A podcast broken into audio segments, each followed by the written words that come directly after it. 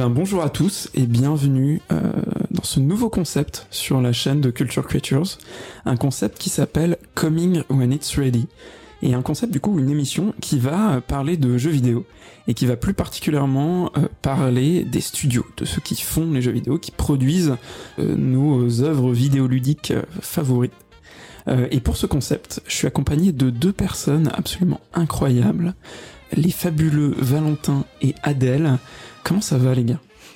Bah écoute, très bien, très bien, merci de l'invitation, merci de nous inviter dans ton bel appartement et, euh, et qu'on puisse profiter de, de, de, de ce cadre pour pouvoir discuter un petit peu de notre passion, euh, les jeux vidéo. Merci. Exactement, ouais, merci beaucoup euh, Baptiste. À chaque fois que je viens, c'est un pur plaisir. On est très très bien accueillis chez toi et euh, ravi d'être accompagné de, de, de, de passionnés comme vous euh, pour parler euh, jeux vidéo. C'est vraiment un gros Bah plaisir. écoutez, c'est un, c'est un grand, grand plaisir euh, euh, d'avoir toujours autant de compliments sur mon appartement. Je pense que les gens vont penser que j'habite euh, dans le 16e, euh, sur un, dans un penthouse de 120 mètres carrés. D'ailleurs, n'hésite pas à prévenir hein, quand tu pars ou tu déménages. euh, suis Ouais. carrément chaud. Bon après le dirais. toit s'effondre aussi sur ses habitants Ouais, dans cet appartement, euh, bon. C'est- C'est un peu ambivalent quand même, hein, mais, mais voilà. Écoutez, euh, non, c'est un plaisir.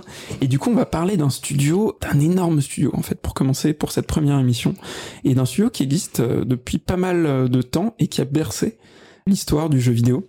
Et ce studio, eh ben, c'est très simplement euh, Dice.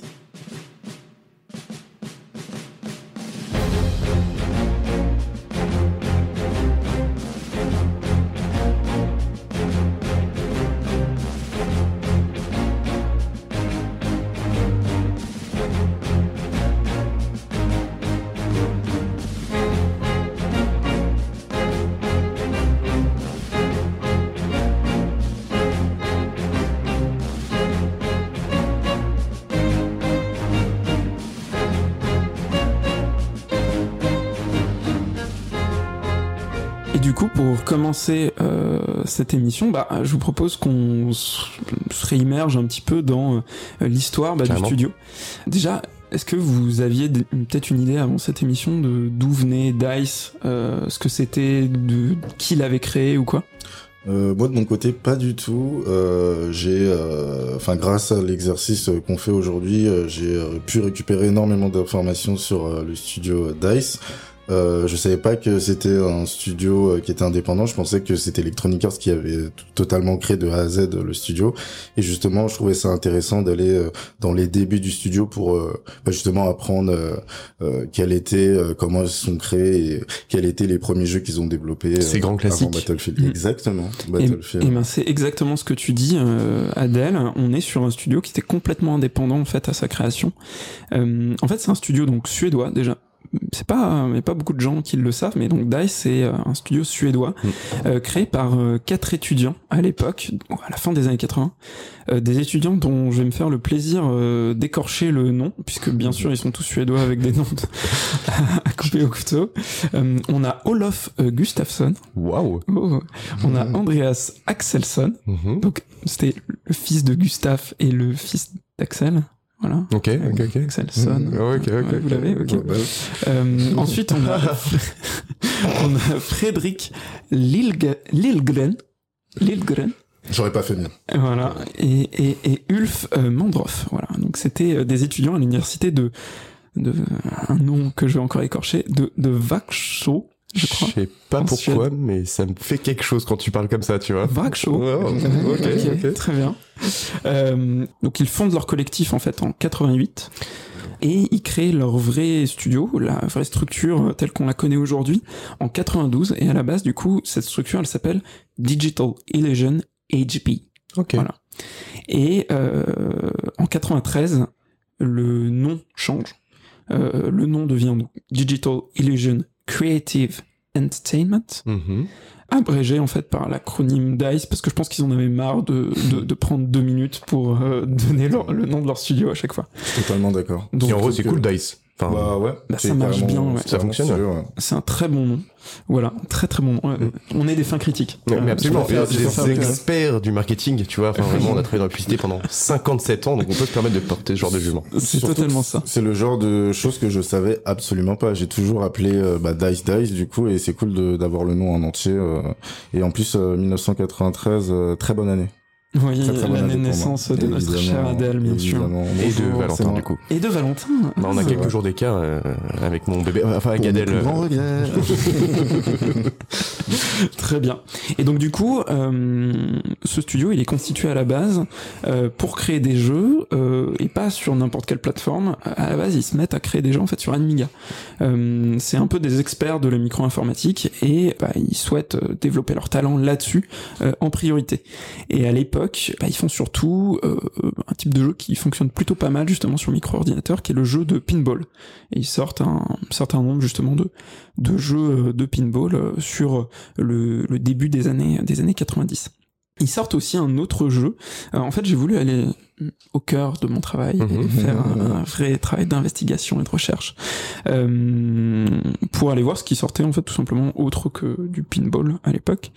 Et euh, j'ai eu la surprise de constater qu'ils étaient à l'origine d'un jeu qui s'appelle Benefactor, qui est un jeu en fait que, que j'ai joué quand je pense j'avais 10-12 ans chez un pote de mes parents qui avait un vieux micro-ordinateur et qui m'avait foutu sur le vieux micro-ordinateur pour que je leur foute la paix en fait pendant qu'ils faisaient leur apéro. Et, euh, et du coup j'avais joué à Benefactor qui est un espèce de, de jeu euh, de, de plateforme réflexion euh, comme il y en avait beaucoup à l'époque justement sur micro-ordinateur qui me fait penser un peu, pour vous figurer un peu le truc, à, au premier Prince of Persia Ok. euh, sur l'aspect en tout cas. C'est un jeu de plateforme Ouais, plateforme un peu réflexion. ça Ok. Et, et voilà, et en voulant creuser encore plus dans ma recherche sur Benefactor, en fait, je me suis rendu compte que le jeu avait été complètement oublié et que euh, le nom Benefactor avait été repris par euh, une Nota marque. bene. Alors, rien à voir. Donc le nom Benefactor avait été repris par une marque. Euh, Ben Jerry's. Non, qui, fait en fait des slips euh, à destination des vieux qui n'arrivent plus à se retenir. Euh, voilà. Bah, enfin, je vois pas que, c'est- enfin, pas que pour les vieux qui arrivent plus à se retenir, ça Ah. peut être aussi pour d'autres personnes. Ça dénonce. enfin, Ça dénonce. Bah euh, oui, peut-être, mais en tout cas, c'est leur, leur, leur marketing fait que euh, il, y a beaucoup de vieux dans leur publicité, donc euh, voilà. ok. Donc j'ai voulu chercher un, un, Non, parce un jeu aussi- et je suis tombé sur des photos de vieux. Ça Ils peuvent aussi être très confortables ces slips, ok Donc euh, voilà. bah écoute, Mais Bon. c'est intéressant parce que tu parles de jeux de plateforme un peu à la of Persia. C'est un truc que j'aimerais bien tester. Ouais, pourquoi pas. Euh, Je note le nom et, euh, et j'irai regarder. Euh, j'irai regarder ça. ouais, bah il faut y jouer sur émulateur. C'est vraiment très vieux et euh, bah, ça a un peu mal vieilli. hein, on va pas se mentir. C'est c'est c'est des trucs un peu rigides quand même. Hmm. Tu, tu penses qu'il tourne sur mon PC ou? Euh, franchement, c'est chaud. Franchement, Ah ouais. euh, ouais, ouais. peut-être acheter une nouvelle carte graphique du coup. Ce serait mieux. Euh, et donc, comme je disais, ils se spécialisent dans des jeux autour de la micro-informatique, euh, mais ils font aussi quelques petites incursions sur d'autres plateformes, euh, des plateformes en fait qui fonctionnent bien à l'époque, et notamment bah, la PlayStation première du nom Mhm. et euh, la Game Boy Color voilà Mhm. sur laquelle ils vont sortir plusieurs euh, plusieurs petits jeux mais euh, c'est surtout à partir des années 2000 et notamment en 2001 qu'on entre un peu dans une nouvelle ère euh, pour euh, Dice pourquoi je parle de 2001 Parce qu'en fait 2001 c'est une date qui est importante pour eux, euh, mais pas forcément pour nous, Clairement. Euh, parce que c'est l'année en fait où ils vont sortir un, un jeu, un jeu euh, incroyable, Bah, qui a marqué l'histoire du jeu vidéo. qui a marqué l'histoire du jeu vidéo, qui est Shrek. Voilà. Donc, ils sortent de Shrek, ils sortent Shrek sur Xbox et euh, un an plus tard sur GameCube. Ah. Euh, et on va pas se mentir, en fait c'est une grosse bousasse. euh, Bah, c'est- enfin, si si je peux me permettre, on peut peut-être en profiter d'avoir cette tribune pour demander à Dice quand sort le 2 en fait. Parce que- mais je crois qu'ils ont sorti un Shrek Le 2. jeu. hein. Je crois Ah ouais qu'ils ont Ah, sorti un. Shrek 2 plus tard. Game of the Euh, Year, hein, clairement. en tout cas, je sais, je sais pas si c'est eux, mais il y a un Shrek 2 qui est, qui est sorti euh, un petit peu plus tard. Et, euh, et Shrek, en fait, c'est une grosse bouse. Et je vais, je vais vous citer le, le test de jeuxvideo.com de l'époque. Donc, un test qui date de 2001 ou 2002.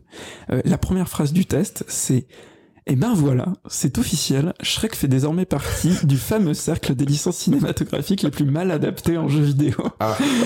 On est, on est vraiment sur ce genre de, de bail, quoi. Vous avez d'autres exemples à part euh, Shrek euh, qui est aussi euh, tiré d'un film et qui est une Ah, grosse Il y en a beaucoup, il y en a beaucoup. Il y a des jeux Asterix Obélix ah, vraiment nuls. Il y en a eu des très bien sur Game Boy, mais bon, c'est Ouais. pas le sujet de la- du podcast aujourd'hui, mais Asterix Obélix, il y a eu des jeux vraiment, vraiment très nuls. hein. Ouais. Ouais. Moi, je me souviens d'un jeu Ratatouille euh, sur Wii qui était vraiment pas terrible aussi. C'est quoi, c'était un rail shooter hein, C'était un vrai jeu d'aventure. Mais il y a aussi un jeu Bienvenue chez les Ch'tis, Ouais, y a- Ah ouais. sur, euh, sur euh, Nintendo DS à l'époque, qui était Ouais, vraiment ouais. horrible. c'est dur, c'est dur. Bon. Mais, mais voilà, en tout cas, c'est intéressant quand même parce que je disais date importante pour eux parce qu'en fait c'est la première fois qu'ils vont travailler avec un alors je je vais pas réussir à terminer cette phrase. Je les vois se toucher en face de moi. ce qu'il faut savoir, c'est que ça, c'est, on n'a pas fait exprès, en fait. D'accord. Très bien. Je vraiment, j'ai pris sa main, enfin, parce qu'elle était là, enfin, mais je l'ai touché parce que, enfin, il m'a touché. On va remettre les choses dans l'ordre. Parce que je pensais à un petit flirt entre amis. Je suis sorti sur Wii, développé par Ubisoft. Euh, n'hésitez pas à aller voir la publicité sur YouTube, c'est euh, magistral en fait. D'accord, très bien. Donc je disais euh, année, grosse année pour eux, mais pas pour nous. Euh, donc parce que quand même c'est la première fois qu'ils vont travailler sur une grosse licence avec un gros ayant droit euh, qui est DreamWorks, si je dis pas de bêtises. Et ça, je pense que c'est assez signifiant mine de rien parce que ça montre qu'ils commencent déjà à avoir de la visibilité euh, dans l'industrie et auprès euh, même d'autres industries de, enfin d'autres entreprises de l'entertainment. Et également parce que justement ils estiment qu'ils ont les épaules pour commencer à mmh. travailler avec des ayants droit. On leur fait confiance. Mmh. Et même si le jeu est nul euh, et que bah un peu faux départ quand même, bah ça veut dire quand même pas mal de choses, mmh. je trouve cette année-là. Mais c'est surtout donc en 2002, donc l'année suivante, que euh, Dice va juste exploser mm. avec un jeu euh, dont on va parler un petit peu plus tard euh, aussi avec Adèle, qui est bah, le célèbre Battlefield 1942. Incroyable. Voilà. juste incroyable. Au-dessus de Call of Duty, je balance les termes. je suis totalement d'accord. sorti un an avant le premier Call of Duty, qui est sorti en 2003, mm. et qui révolutionne en fait totalement le monde du, du, du FPS. Et je sais pas si vous aviez un peu ces stats aussi en tête. En un an, le premier BF il vend 2 millions d'exemplaires euh, mhm. sur PC et uniquement sur PC parce que à la base il est développé que euh, que sur PC, sur, PC et euh, il devient le FPS le plus joué en ligne derrière Half-Life un an après sa sortie. C'est vraiment un gros événement pour le coup qui qui détrône bah, une partie des des des gros FPS de l'époque quoi. Donc donc on est vraiment sur quelque chose de d'assez énorme. Et c'est surtout une série bah, qui euh, après donnera euh, plein de bébés, euh, mm. avec en 2005 notamment bah, Battlefield 2, qui pose en fait les vraies bases de la série, notamment en implémentant des principes de synergie. Pareil, on en reparlera un petit peu un petit mm. peu plus tard. Et voilà, et qui aura une, une longévité aussi en termes de jeu en ligne qui est exceptionnelle puisque les serveurs donc de BF2 euh, sont fermés en fait par EA 9 ans après euh, euh, la sortie du jeu. Donc c'est juste énorme. À noter que la franchise aujourd'hui compte 9 projets en incluant le dernier qui est sorti bah, l'année dernière, Battlefield 2042, mais on en reparlera justement après avec la rubrique Battlefield. Bah totalement. Et en 2005, et, et ça on pourra revenir dessus aussi un petit peu, c'est aussi l'année où bah, DICE est forcément hyper visible et EA euh, vient les voir et leur dit euh, les gars on va racheter 60% euh, des parts de votre entreprise. Évidemment. Et voilà. Et donc c'est l'année en fait où euh, on a un gros rapprochement comme ça entre DICE et EA qui détient en 2005 62% des parts du studio pour être d'ailleurs je pense que c'est un bon move de la part de Electronic Arts. Alors je sais pas je, je me suis pas trop renseigné mais j'ai l'impression qu'avant ils faisaient plus des jeux en lien avec le sport etc et ils avaient aucun jeu vraiment de FPS hein, first person et euh, je pense que c'est le c'est c'est le bon move qu'ils avaient fait pour justement développer en interne euh, bah, une branche euh, qui qui justement se base sur sur les FPS quoi. Donc je pense que c'est une bonne chose, c'est un bon move de leur part. Vraiment. Ouais, bien sûr. Après ça fait débat aujourd'hui, il y a plein de gens qui malheureusement pensent que suite à ce rachat même s'il s'est fait très vite, Dice n'a pas sa enfin n'est pas libre en fait de faire ce qu'ils veulent. Et je pense qu'on va enfin on va en parler mm. on va le voir notamment avec euh, Battlefield 2042 c'est assez intéressant ce que tu dis parce qu'en fait à l'époque où EA rachète Dice il y a très très peu de protestations. Aujourd'hui quand on quand on a un, un, studio indépendant qui est racheté par un, gros euh, un gros distributeur ça fait beaucoup beaucoup parler euh... libérer Minecraft. Ouais voilà. C'est oh, souvent les mots sont lancés. Euh, c'est souvent assez mal vu euh, mais à l'époque, et eh ben bizarrement, ça fait pas trop trop parler parce que euh, les joueurs en fait estiment que euh, Dice garde son son enfin son indépendance éditoriale et artistique pendant assez longtemps. Bah je pense que c'était le cas en vrai. Hein. Et, c'est assez récemment qu'on peut peut-être se dire qu'il y a eu quelques soucis avec avec la pression qu'aurait pu mettre Electronic Arts sur les dates de sortie de certains jeux qui donc du coup accéléré le processus. Mais non, on viendra aussi. Exactement. Exactement.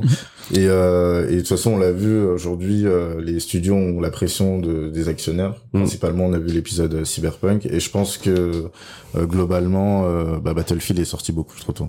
Oh là là, on, dérive directement sur Battlefield, mais il y a d'autres On va beaucoup en parler de Battlefield, je pense.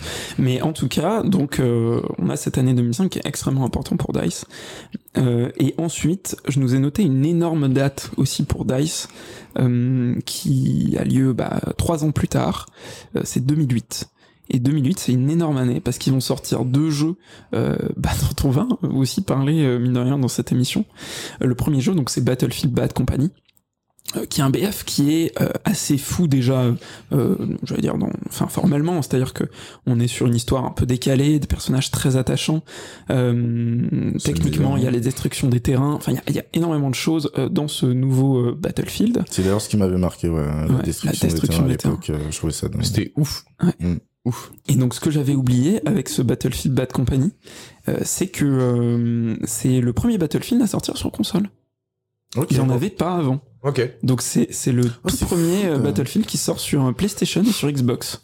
Moi, je crois que c'est, enfin, il m'a pas tellement marqué, même s'il était euh, incroyable ce jeu, tout simplement parce qu'en fait, j'y ai pas beaucoup joué. C'est pas le plus auquel j'ai joué, mais par contre, euh, effectivement, je me souviens de de, de, de, mes grands frères plutôt jouer à ce genre de jeu. Bah, je pense que pour la petite anecdote, ça doit être, faudrait compter. En vrai, faudrait compter. Je pense que c'est le jeu où il y a le plus de ta gueule de l'histoire du ah, jeu vidéo dans les dialogues. Ah mais oui, j'avais vu un truc comme ça, comme quoi il y avait euh, une espèce de, de, de petit remake de, du mec qui jouait, qui mettait justement cumulé tous les ta gueule qu'il y avait dans le jeu. Ah mais c'est fou. J'ai j'ai j'ai rejoué un petit peu au jeu, j'ai revu aussi des gameplays euh, pour préparer cette émission. J'ai halluciné du nombre de ta gueule qu'il y avait dans les cutscenes. C'est hallucinant. Mais bon voilà. Donc Battlefield Bad Company et de l'autre côté, euh, on a un autre jeu qui est complètement euh, chelou, un espèce d'ovni dans la prod de, DICE, euh, qui sort en 2008. C'est Mirror's Edge, dont on va parler du coup euh, très très vite là. Et c'est une petite révolution à l'époque dans le monde du jeu à vue subjective, et on va en parler euh, juste après, mais ça, c'est des jeux donc qui ont eu un très très bon euh, euh, retour critique et en retour de vente, peut-être un petit peu mm. moins sur Mirror's Edge, mais mais qui sont très très bien vendus aussi. Et, et voilà, et 2008, ça marque un peu pour moi l'entrée dans l'âge d'or pour pour Dice avant bah, les quelques problèmes qu'on qu'on connaît euh, récemment et euh, dont on va parler juste après. Et 2008, pour cette entrée euh, dans l'âge d'or aussi, 2008, c'est le début du Frostbite Engine qui sort avec Bad Company justement. Frostbite Engine qui est le moteur graphique maison du coup de Dice. Exactement. qui est juste, était juste déjà quand il est sorti le meilleur du marché pour, pour les FPS. Mm. C'était juste mm. incroyable, quoi. Bad Company euh, roulait sur euh, la concurrence, mais fort mm. en termes de, de, de, de, graphisme et de ce qu'on pouvait faire euh, sur, encore une fois, la destruction du terrain et ce genre de choses. Et c'est surtout un moteur qui a une longévité folle, en fait, puisque j'ai regardé, il est toujours utilisé sur euh, Battlefield, 2042. Alors, c'est pas le Frostbite 2 C'est le Frostbite 3, si je dis pas de bêtises. Et si je dis pas de bêtises non plus, il y a également une nouvelle itération du Frostbite Engine qui est en train d'être développée, euh, qui a été teasée en 2019 et euh, dont on n'a pas trop de nouvelles depuis. C'est dommage, parce que c'est euh, vrai que les graphiques de 2042, ils... bon, bon. Ouais. C'est ouais. c'est pareil, il y a, y a débat.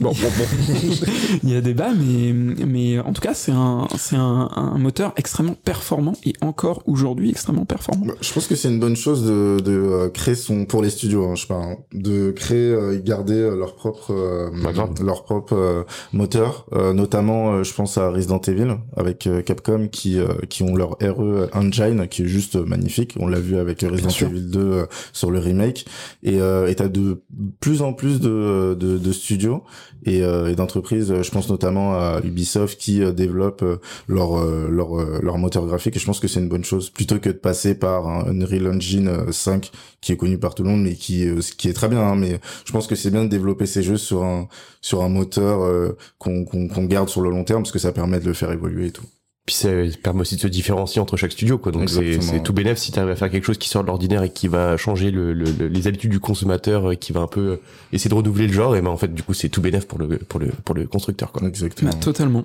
Et on terminera du coup cette petite présentation avec trois dates euh, qui sont justement un peu les dates euh, du début, euh, j'allais dire du début de la fin, c'est pas fini, mais mmh. euh, du, du, début des problèmes pour Dice.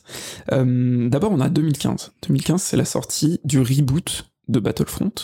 Euh, donc pour la petite histoire, EA achète les droits à Lucasfilm, les droits sur sur la licence Star Wars, et est chargé de produire un, un jeu vite. Mm. parce qu'il faut le sortir en même temps que la sortie du film euh, Star Wars de 2015 de Star Wars épisode 7 et du coup il est charge DICE de développer ce, ce jeu euh, sur le Frostbite et sur le modèle en fait un peu d'un Battlefield. Euh, bon je vais pas spoiler en disant que c'est pas ouf ce qui s'est passé. On a un jeu qui du coup est produit très vite lequel il manque des choses mais ça on, on en reparlera un petit peu aussi après et surtout en 2018 euh, on a un deuxième euh, Battlefront qui va sortir et qui fera parler beaucoup, beaucoup, beaucoup, beaucoup de lui. Euh, ce qui est fou, c'est que bah, la sortie de Battlefront 2 euh, ont fait popper des, des lois contre les micro transactions pardon euh, dans certains pays et je trouve ça fou. Et euh, je pense que euh, malheureusement ils se sont ils sont chopés un bad buzz mais, ah, mais ils se sont chiés dessus là-dessus on peut se dire hein, oui, oui, clairement. Et, et justement ça a changé la vision qu'avaient les gens sur les microtransactions. Bah totalement. Ça a été un game enfin ça a été littéralement un game changer mm. ce Battlefront 2 parce que effectivement donc pour redonner un petit peu de contexte le jeu est sorti alors là pour le coup fini mais avec des mécaniques de lootbox euh, qui était euh, juste euh, débile quoi. bah, pay to win. c'était clairement, clairement du pay to win. Et effectivement, comme tu le disais, sans compter que c'était pas un jeu gratuit de base. C'était ah pas, c'était pas un jeu comme comme mm. Fortnite où tu peux choper des skins ou des machins. C'était c'était vraiment un jeu qui était payant 70 balles de base bah. et en plus potentiellement du contenu achetable qui te permet d'être pas meilleur, mais en tout cas d'être plus efficace. Ah bah, Exactement. Sûr. Bah, c'est un peu ce que recherchent les gens globalement en fait avec les tout ce qui est lootbox, etc. Du moment que ça n'impacte pas directement le gameplay, c'est ok, je pense. Euh, c'est ça. Notamment euh, avec des skins, comme l'a très bien fait. Euh, ah, moi, je suis un gros pigeon de skins, clairement. Hein, bah, franchement, j'adore. Et, et, en fait, tout le contraire sur Battlefront. Donc, de toute façon, on en reparlera. Ouais, on va en parler. Mais voilà, en tout cas, vraiment euh, gros problème hein, sur, sur sur Battlefront. Et du coup euh, gros problème d'image pour euh, bah, pour Dice euh, et pour EA à l'époque qui du coup bah déjà se sont fait taper sur les doigts par Disney. Et puis bah effectivement ont déclenché la colère de certains gouvernements. Donc vraiment un gros gros sujet. Et en 2021 dernière date 2021, c'est la date de sortie du euh, la toute dernière itération du coup du, de la série Battlefield 2042, euh, sur laquelle il y avait beaucoup beaucoup beaucoup d'attentes. Euh, et voilà, on bah, se posera la question. aussi, hein. ils ont beaucoup ouais. utilisé. Bien sûr. Ils, ont, ils ont, fait une sacrée communication autour du jeu. Et, et on se posera la question euh, avec toi, Adèle. Est-ce que ces attentes du coup ont été assouvies? Euh, Petit spoiler, euh, ils ont fait un peu gueulé. Ouais, un peu gueulé. Ouais. Oui. Mais ils sont bien rattrapés. Malheureusement, les pauvres. Euh, j'ai peur que euh, dans les studios, les devs euh, aient dû crunch, cruncher à balle pour justement rattraper les erreurs. Quand tu dis cruncher, tu veux dire quoi? C'est bah, travailler, enfin avec des heures supplémentaires à mort, mmh. et justement pour corriger toutes les erreurs qui avaient été énumérées, parce qu'il y en avait énormément. Je me rappelle des premiers patchs sur Battlefield 2042, ça corrigeait 300 erreurs. Ouais, J'ai l'impression qu'on jouait à Cyberpunk. Euh, et il y avait plein d'autres euh, plein d'autres euh, bah, mécaniques qu'on avait dans les anciens qu'on n'avait pas au lancement de Battlefield 2042 notamment le chat de jeu qui est un gros scandale en fait. incroyable. un scandale pour un jeu multijoueur. Donc ouais on reparlera ça tout à l'heure. Ouais. Ok. Et on fait que dire ça. On fait que dire. On, va en parler Mais justement, on va entrer dans le cœur du sujet puisque on va vous proposer dans cette émission de reparler un petit peu justement des jeux qui ont marqué euh, qui ont marqué euh, l'histoire du studio. Et on va commencer du coup tout de suite avec Mirror's Edge.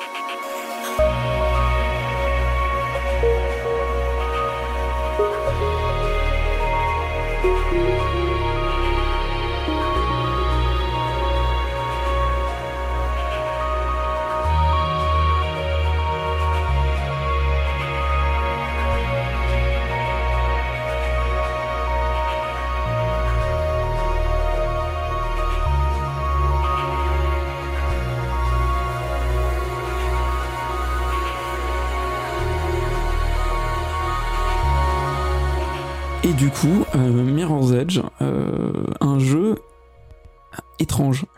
Mm. J'ai pas d'autres mots qui me viennent en tête quand, quand je parle de Mirror's Edge. Pour donner un peu de contexte déjà. Euh, Mirror's Edge, sorti en 2008, il vient d'une volonté en fait de DICE euh, d'essayer d'exploiter leur savoir-faire sur le first person shooter, euh, mais dans des espèces de catégories un peu annexes, un peu différentes, et mm. d'essayer de, de, pour citer bah, du coup le, le directeur créatif de l'époque euh, de Dice, qui s'appelle Ben Cousins, je crois que je le prononce bien. Il voulait en fait apporter quelque chose de frais et d'intéressant, euh, quelque chose qui, euh, qui, qui secoue le genre en fait des, des jeux de tir à la première personne. Donc je crois qu'il a réussi. Hein. Bah clairement. C'est en fait c'est très étrange parce qu'effectivement on a un concept qui est complètement différent de ce, de ce qu'on peut trouver euh, à l'époque déjà sur les shooters et qui reste aujourd'hui aussi euh, très très différenciant. C'est-à-dire que pour moi, il n'y a pas d'héritier à Mirror's Edge. C'est-à-dire que il y a, y a vachement de, de gens qui, euh, qui disent Mirror's Edge, ouais, c'est le meilleur jeu de parcours bah les gars en fait euh, ok mais c'est le seul qui existe. En tout cas dans cette forme là quoi. Donc Assassin's Creed oui mais gars, tu vois sur des formats très différents quoi. Mais oui effectivement ouais. Spyro Legendary Fishing. Ouais c'est ça. Euh, Dark Souls. Candy Crush le gars qui connaît rien aux jeux vidéo en fait. Ouais, ça. mais mais en soi justement pour revenir euh, sur le jeu je crois que c'est aussi un jeu qui est très très apprécié par les speedrunners mm. parce qu'en fait ça s'y prête juste archi bien en fait. Et alors je suis pas un gros fan je suis assez un noob euh, sur euh, sur cette franchise, mais euh, j'ai vu pas mal de speedrun et ça donne vraiment envie. Alors évidemment, avec mon niveau, jamais je ferai ce qu'ils font, mais c'est quelque chose d'assez cool pour les speedrunners parce que c'est agréable à regarder et, et ça s'y prête très très bien et là où tu dis ils ont pas d'héritage je suis totalement d'accord aujourd'hui il y a aucun jeu qui, qui qui fait comme comme Mirror Edge en fait bah en fait c'est un peu ça le pour moi ça, ça, fait partie de ces jeux qui sont sortis dans les années 2000 qui sont des espèces de jeux à concept. Je sais pas si vous voyez ce que je veux dire, genre Portal. Bien sûr. Portal, c'est un jeu à concept. C'est-à-dire, c'est des jeux, tu vas passer une dizaine d'heures dessus, euh, grand max, euh, parce que Mirror's Edge, en fait, tu peux même passer, si t'es pas trop dégueulasse, tu peux, tu peux passer moins de temps dessus. Mm. Euh, et, euh, et ça vient de la volonté de studio d'essayer des trucs. avec un mec qui a dû arriver en réu avec les gars, j'ai un concept de fou, faut qu'on fasse un jeu dessus. Euh, ouais, mais c'est quoi l'histoire? C'est quoi? On s'en fout, on a un concept. mais je pense que même d'ailleurs ça manque aujourd'hui. Euh, il y a beaucoup trop de gros triple A qui sortent, ou quand c'est des jeux indépendants, c'est souvent des jeux qui se ressemblent, tu vois, donc des 2D isométriques ou des choses comme ça, enfin tu vois, des vues de, du, du machin. Mhm.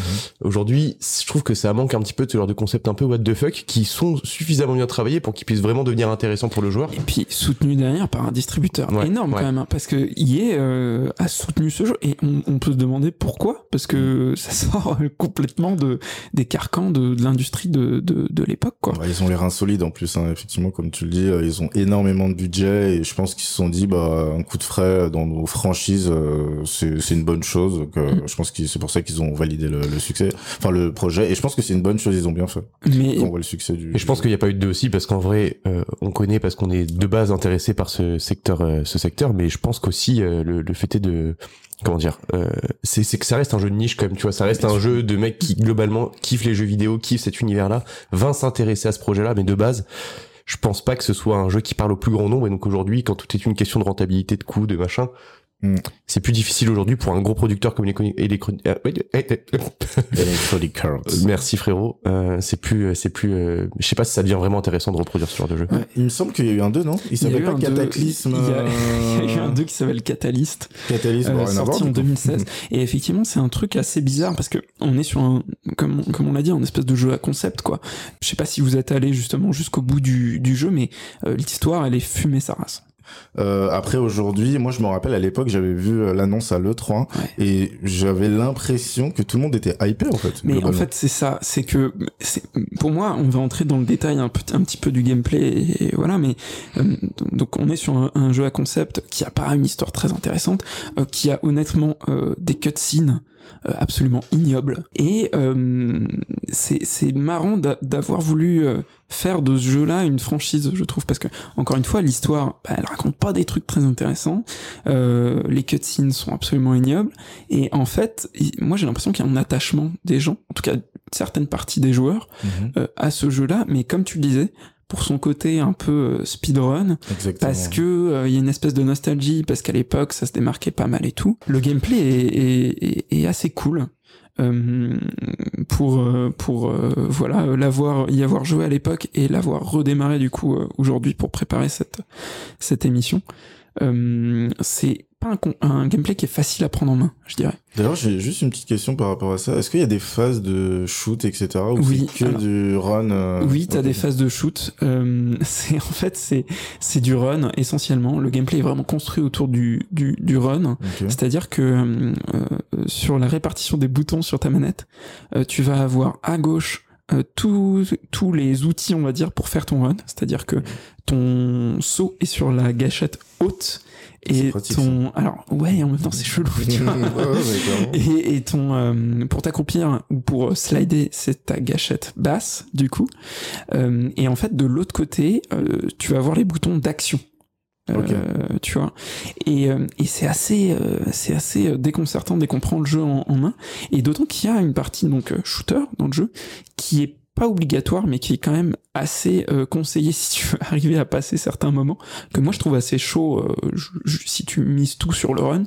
Euh, et la, la partie combat est honnêtement, moi je l'ai perçu comme ça en tout cas, vraiment pas terrible quoi. Ouais, c'est ils l'ont mis pour éviter de mettre que potentiellement juste des plateformes. Ouais, en fait ils l'ont mis parce que tu sens qu'à un moment dans une réunion il y a un mec qui a dit vas-y les gars, faut qu'on faut qu'on Enfin, c'est un FPS quoi. Il faut qu'il y ait une partie euh, shoot. Exactement. En plus, on a déjà les mock-ups avec Battlefield, les gars. Ouais, bah alors, euh, quand tu vois le comment c'est fait, euh, c'est vraiment pas terrible. C'est intéressant comme idée aussi de vouloir un peu différencier le gameplay. Enfin, tu vas te faire différentes phases de jeu. C'est tout. Ça rend un jeu toujours plus intéressant en Bien réalité. Bien sûr. Et en même temps, du coup, quand on vient à faire du shoot, bah t'as pas envie. En fait, t'as envie de pouvoir passer le truc en, en mode en mode course parce que les phases de shoot sont vraiment pas terribles et sont surtout assez punitive, j'allais dire. Euh, c'est-à-dire que euh, régulièrement, tu vas avoir plein d'ennemis qui vont être sur toi. Donc ta première solution, tu les sèmes. Euh, c'est la solution qui est la plus kiffante parce que c'est là où tu fais des trucs un peu stylés et tout. deuxième solution, tu vas au contact. Et les contacts, ils sont ridicules. C'est-à-dire que t'as plusieurs, tu, tu, peux faire plusieurs actions. Dans l'idée, c'est assez intéressant. le fight, il y a plusieurs choses à faire. Tu peux engager le mec au corps à corps avec un coup de poing. Donc tu mhm. démarres jamais avec des armes. Les armes sont temporaires dans le jeu. Donc tu peux engager un mec avec un coup de poing, euh, mais il va falloir quand même un peu le bourriner euh, avant qu'il lâche son arme ou avant que tu le butes quoi. Euh, tu peux l'engager avec un coup bas en slidant, en lui tapant dans les tibias, en essayant de le faire tomber, ou vers un coup haut donc en le déséquilibrant, en sautant et en lui mettant une grosse patate euh, avec tes pieds, euh, voilà. Et, euh, ben, c'est un peu ridicule en fait, je trouve, parce que sur le papier, t'as plusieurs manières d'engager le combat, de voilà. Mais en fait, à la fin, c'est toujours bourriner le mec jusqu'à qu'il lâche son arme, jusqu'à ce que tu chopes une arme pour après buter ses potes plus facilement. Mmh, parce que en fait, voilà, et surtout faire ça avant que le mec elle tente de te mettre 10 balles dans, mmh. dans, dans le buffet, parce que encore une fois, tu cours t'as aucun moyen de te protéger genre mmh. efficacement quand t'engages le mec euh, euh, directement. Bah, tu fais des fentes, ouais, mais c'est dur. et surtout quand on a plein. Éviter des euh, balles. bah, en vrai, mais un peu du tien. Tu vois ce que je veux dire enfin, Ok, demain j'annonce, j'essaye. Et, honnêtement, point fort, parce que c'est un point fort, l'IA est vraiment pas dégueu et, et, elle te bourrine quoi, elle te, elle te défonce. Hein. mais mais voilà, en tout cas, il y a il y a il y a ce côté un peu difficile dans dans ce dans ce jeu. Euh, en tout cas avec euh, cette intelligence artificielle. Et voilà, donc c'est un jeu qui est, qui est, qui est assez particulier euh, sur, sur ce côté justement double gameplay un peu. Et, et je voulais aussi dire un autre truc sur ce jeu, dans les points j'allais dire positifs, c'est que au-delà du scénario, je trouve que le jeu est assez euh, euh, comment dire euh, rewarding, assez te récompense assez bien en tant que joueur quand tu prêtes attention aux détails. je m'explique, tout le gameplay est construit autour d'un système de couleurs. Euh, qui te permet de te guider un petit peu. T'as notamment du rouge euh, qui permet de voir un peu les, les objets auxquels tu vas pouvoir t'agripper, les tremplins où tu peux sauter, etc.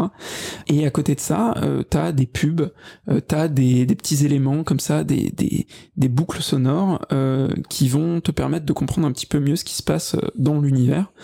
univers qui est du coup une espèce de de, de, de, de ville totalitaire avec un régime totalitaire à la 1984 mais en beaucoup plus épuré, beaucoup plus blanc. Ouais. Donc on a l'impression comme ça de loin que c'est euh, une utopie, alors qu'en fait c'est une, complète dystopie. Euh, et voilà, et il va y avoir des petits éléments, de la pub, des, des petits trucs comme si, comme, comme, comme si, euh, comme ça, euh, par-ci par-là, comme si, comme ça, comme ça. Euh, et et je trouve assez cool de d'aller chercher justement un peu ces, ces éléments-là, et ça apporte vraiment quelque chose, je trouve, à la narration qui, encore une fois, est, pas si ouf. voilà. Et il y a des petits easter eggs.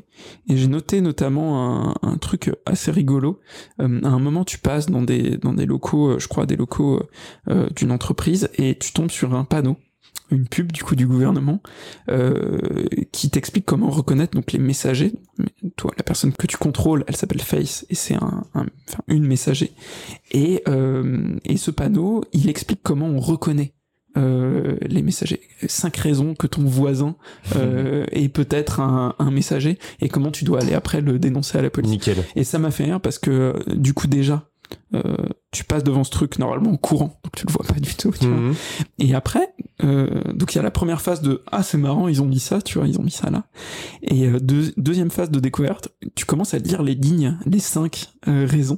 Et en fait dans les cinq raisons il y a des petits easter eggs tu vois pour les joueurs et notamment un truc genre il est complètement obsédé par le rouge qui est du coup la couleur que tu vois partout euh, et qui t'aide à avancer euh, dans les niveaux. Donc il y a voilà, il y a plein de petits trucs comme ça que je trouve assez chouette. Et les easter eggs, t'es obligé de t'arrêter dans le dans ta run. C'est marrant justement d'avoir mis ça euh, dans ouais, un jeu où t'es obligé de courir tout le temps. Courir tout le temps. T'es sans arrêt en train de courir et euh, et, et l'easter egg, enfin le la manière de récompenser le joueur, bizarrement, c'est il faut qu'il s'arrête. En fait, c'est une métaphore de la vie en fait, tout simplement. on est là pour prendre le temps et savoir prendre le temps pour juste admirer les choses simples de la vie, tout simplement. Sauf que t'as les flics au cul 80% du temps. Comme dans la réalité, Donc c'est vrai que c'est un peu spé.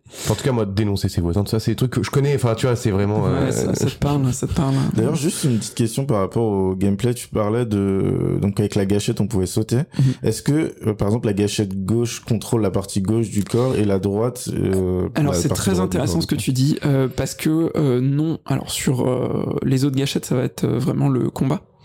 Euh, par contre, euh, truc euh, pas mal intéressant et assez unique pour un jeu de l'époque, c'est et c'est pour ça je pense qu'il fonctionne aussi bien en termes de parcours et de sensations que tu peux avoir dans le jeu. C'est un jeu qui mise à fond sur la body awareness, c'est-à-dire en gros tu vois ton corps. Ok. ça a été beaucoup mis en avant dans les campagnes marketing à l'époque. c'est un peu moins le cas dans le jeu, mais c'est quand même assez présent. Tu regardes tes pieds, tu vois tes pieds. Euh, ce qui est pas le cas dans, dans beaucoup de FPS euh, mmh. de mmh. l'époque. Hein. Mmh. Euh, tu te vois dans les miroirs. Tu, enfin, il y a tout un travail en fait autour de autour de ça. Euh... Bah, ne serait-ce que de voir dans les miroirs. À l'époque, c'est un truc de ouf. Ouais, alors c'est assez rare. En vrai, ils voulaient ils voulaient le mettre beaucoup plus que ça.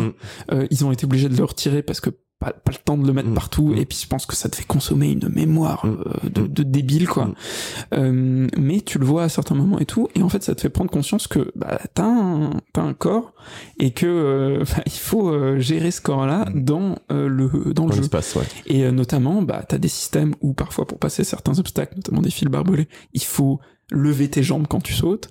Euh, il faut penser à faire des roulades quand tu tombes parce que euh, sinon tu prends des dégâts de chute. Euh, la chute est méga hardcore.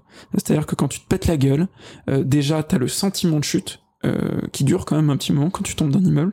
C'est-à-dire qu'ils vont pas arrêter la chute au milieu de la, bah, de, la chute justement. Euh, ils vont te faire vivre l'intégralité de la chute avec euh, euh, ton perso. Et derrière, tu t'écrases comme une merde avec un bruit horrible quand tu tombes sur le sol. Et du coup, ça, ça participe au fait que bah, t'incarnes vraiment euh, je trouve, euh, le personnage. principal. Mais je crois que ça a son importance justement de voir le corps du personnage, euh, notamment pour les speedruns, parce que je voyais des mecs, alors j'ai plus les noms hein, des, des youtubeurs, mais qui justement prêtaient vraiment attention à la possibilité de voir son corps justement, notamment quand il montait euh, euh, certains euh, murs. En fait, fallait que ça soit une jambe, en particulier par exemple la jambe gauche en première, pour justement gagner en vitesse apparemment. Et j'avais vu que ça avait vraiment son importance pour les speedruns. Mais tout et en fait, il y a une espèce de notion d'aléatoire aussi un petit peu dans le jeu, c'est-à-dire que parfois selon comment tu te réceptionnes, par exemple sur une, euh, une paroi, mhm. euh, tu vas avoir tendance ou pas à te péter la gueule. Et donc en fait, il y a des mécaniques aussi ou comment gérer ça et tout. Et, euh, et c'est vraiment pour le coup euh, fait aux petits oignons quoi. Pour l'animation est différente aussi. Hein. Les animations sont vraiment vraiment très, en fonction de comment tu abordes un mur, euh, t'as l'animation qui peut changer et qui est très très important quand tu quand tu fais une run et que t'as envie de faire juste un bon temps en fait. Et surtout quand t'as, mais même dans le jeu quand t'as les flics au cul tu que tu te prends en fait que que que tu dois arriver sur une plateforme euh, normalement tu dois y arriver comme ça avec tes deux jambes directes euh, sauter sur la plateforme. Si tu la loupes que t'es accroché au truc et que tu dois mettre du temps genre 5 secondes pour remonter après bah c'est 5 secondes où en fait les mecs te canardent et où tu peux crever. Et, et du coup il y a vraiment tout ce côté là à gérer qui est très très compliqué sur une première run. Et en fait et pour moi c'est le truc le plus important dans ce jeu là le jeu on peut l'apprécier que en fait pour moi à la deuxième run. On l'apprécie vraiment qu'à partir du moment où on sait ce qu'on fait. Parce qu'on commence à, à, connaître les mécaniques vraiment bien, à connaître les parcours aussi. Et en fait, on arrive à des trucs ultra fluides et tout. Et, euh, et c'est hyper cool. Alors que par contre, si on commence, euh, on y joue deux heures. Moi, euh, quand j'ai recommencé à y jouer, là, j'ai joué deux heures sur PC. En plus, ça ramait. Euh, franchement, ça c'est pas cool. Les jeux, les jeux, ils, ont tendance à ramer. Alors j'ai une bonne. Ça dénonce. Ouais, ça dénonce. bah, un problème d'ailleurs sur Battlefront. Ouais, c'est c'est un vrai problème et et, ça m'a un peu dégoûté parce que j'étais là en mode mais putain, mais le tuto, mais j'arrête pas de crever, mais c'est mm, l'enfer. Mm, mm, je me souvenais pas que c'était aussi dur. Et je l'ai relancé sur console après. Je l'ai fini sur console et en fait, euh, j'ai beaucoup plus kiffé. Quoi. Hmm. Ça aurait pu être ouf d'avoir un jeu euh, similaire, mais en mode euh, roguelike, tu sais. Genre à chaque fois que tu tombes, ah, mais totalement. les murs changent et tout ça. Ça aurait pu être un super concept. Et puis du coup, c'est un bon concept pour, j'allais dire, rallonger un peu l'expérience parcours, qui du coup, bah, forcément, là, le jeu, il s'essouffle un peu quand tu l'as fini une première fois, une deuxième fois, bah. Il y a plus trop d'intérêt, à part si tu veux rentrer dans la case speedrun. Ouais, c'est vraiment ça, pour optimiser à fond. Exactement. Cool. Voilà. Donc voilà un petit peu sur euh, sur euh, Mirror's Edge. Euh, ce que je vous propose, c'est qu'on passe à notre petite interlude, notre petite interlude fabriquée par Adelou. Bonsoir, c'est Patrick Timsit, pas du tout. Et je vais te lancer Adèle parce qu'on t'a trouvé un, un, générique incroyable pour lancer ta rubrique, ta rubrique des actus d'Adelou. Let's go le générique. Vous remarquerez qu'on a plus de budget pour, euh, pour tout le reste. Et maintenant, voici le vrai générique.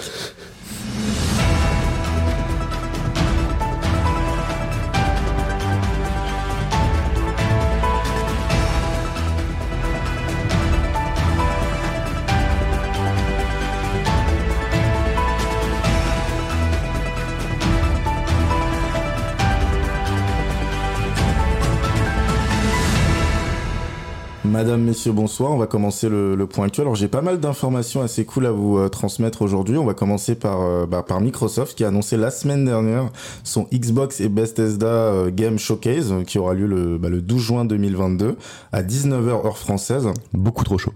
bah d'ailleurs, je suis également chaud parce qu'on attend le retour en communication de pas mal de jeux, notamment Starfield, qui est bah, toujours prévu en fin d'année, plus précisément le 11 novembre 2022, soit 10 ans après la sortie de The Underscroll, euh, mais également d'autres jeux euh, comme On espère Fable, même si euh, j'y crois vraiment pas trop, notamment Hellblade qui est bah, qui sera et qui est développé sur le Unreal Engine 5, on en parlait tout à l'heure. On a aussi Redfall, alors on n'a pas du tout de communication sur le jeu, c'est un peu un Back 4 Blood mais dans l'univers vampire qui est censé sortir bah, cet été. On a, on espère un retour aux communications sur le jeu un peu, enfin incessamment sous peu. On a du Indiana Jones, Perfect Dark, etc. Et euh, pour notre plus grand plaisir, le show euh, devrait durer 90 minutes. Euh, est-ce que vous avez des attentes particulières, vous, messieurs? J'avoue, j'avoue, moi j'ai une petite attente sur la sortie du, du 11 novembre hein, quand même. On est d'accord. Starfield. Bah, on, a, on a envie de voir forcément ce que ça, ce que ça va donner ce Starfield. après, cette sortie du 11 novembre, il faut pas que ça soit non plus une contrainte. Euh, parce que je regardais euh, un petit peu l'actu dernièrement et il y a pas mal d'insiders qui ont l'air de dire que le film, le film, pardon, le jeu, euh, il est très très loin d'être terminé. terminé ouais. et, et qui ont un peu peur en fait pour la sortie du 11 novembre. J'espère qu'ils le sortiront pas pas fini quoi. Bah ouais, qu'ils vont pas reproduire les mêmes erreurs que d'autres comme justement Dice. mais mais moi je suis chaud aussi. Franchement, je me suis acheté une Xbox la semaine dernière alors que j'ai toujours été joueur PlayStation. je m'étais pris la PlayStation 5 et je me suis pris une Xbox euh, euh, Next Gen en grosse partie pour Starfield, on va pas se mentir. Hein, il donne vraiment très envie. C'est pour, je pense, tous les passionnés d'astronomie, un jeu qui euh, donne la possibilité de pouvoir être un vrai aventurier, un vrai explorateur de l'espace. On en sait assez peu, donc en plus il y, y a, vraiment un petit côté mystérieux autour du jeu qui qui, qui s'entretiennent et qui font qu'on a vraiment envie d'en savoir plus effectivement pendant ce C'est vrai qu'il y a pas mal d'artwork qui pop de temps en temps et ils font un boulot énorme sur la communication sur la bande son de la, aussi, de la bande son du jeu. Après c'est vrai comme tu disais Baptiste, il le market beaucoup en étant le jeu qui sortira dix ans après The Underscroll parce qu'en fait ça fait longtemps que Bethesda n'avait pas sorti une nouvelle IP. Euh, bah voilà, on arrive en fin d'année. Euh, Starfield, j'espère que qui va nous euh, nous redonner euh, confiance entre guillemets en Bethesda, même si j'en ai une totale confiance. On se parle d'un jeu qui, on espère, ne sera pas un peu un No Man's Sky quand il était sorti. Il n'était pas vraiment fou. Il y avait pas mal de bugs notamment, donc on croise les doigts et on espère que que le jeu sera super. Chaud. Ouais, carrément. Euh, en deuxième actu, on a Activision Blizzard. Donc, euh, alors, je sais pas, vous êtes des joueurs de Warcraft ou pas? Ouais. Enfin, je l'ai été, je suis plus actuellement. Euh, ah, pas du tout, moi. Ils ont annoncé euh, leur future extension World of Warcraft euh, qui s'appelle Dragonflight, Dragonflight, euh, ainsi que la date de sortie d'Immortals, de Diablo Immortals qui avait fait un peu euh, du bruit à l'époque parce que bah, le jeu sortait exclusivement sur un sur mobile, là où les gens attendaient un Diablo 4. donc le jeu sortira le 2 juin 2022, hein, donc Diablo Immortals, et la société nous avait donné rendez-vous le 3 mai à 19h pour l'annonce d'un nouveau jeu mobile. Alors je sais pas ce qu'ils ont en ce moment Activision Blizzard avec avec les jeux mobiles, pardon, mais euh, ils nous ont euh, annoncé Warcraft Arclight Rebel, j'espère que je le dis bien. Donc c'est un jeu de stratégie entièrement conçu euh, pour mobile. Donc il s'agira d'un jeu euh, un peu dans la veine de Clash Royale. Je sais qu'il y a un gros fan de Clash Royale à ma droite. arène légendaire, tout simplement, en fait, hein, on va pas se mentir. Et donc il exploitera pleinement l'univers de Warcraft, hein, disposant d'un vaste contenu solo et d'une grande rejouabilité.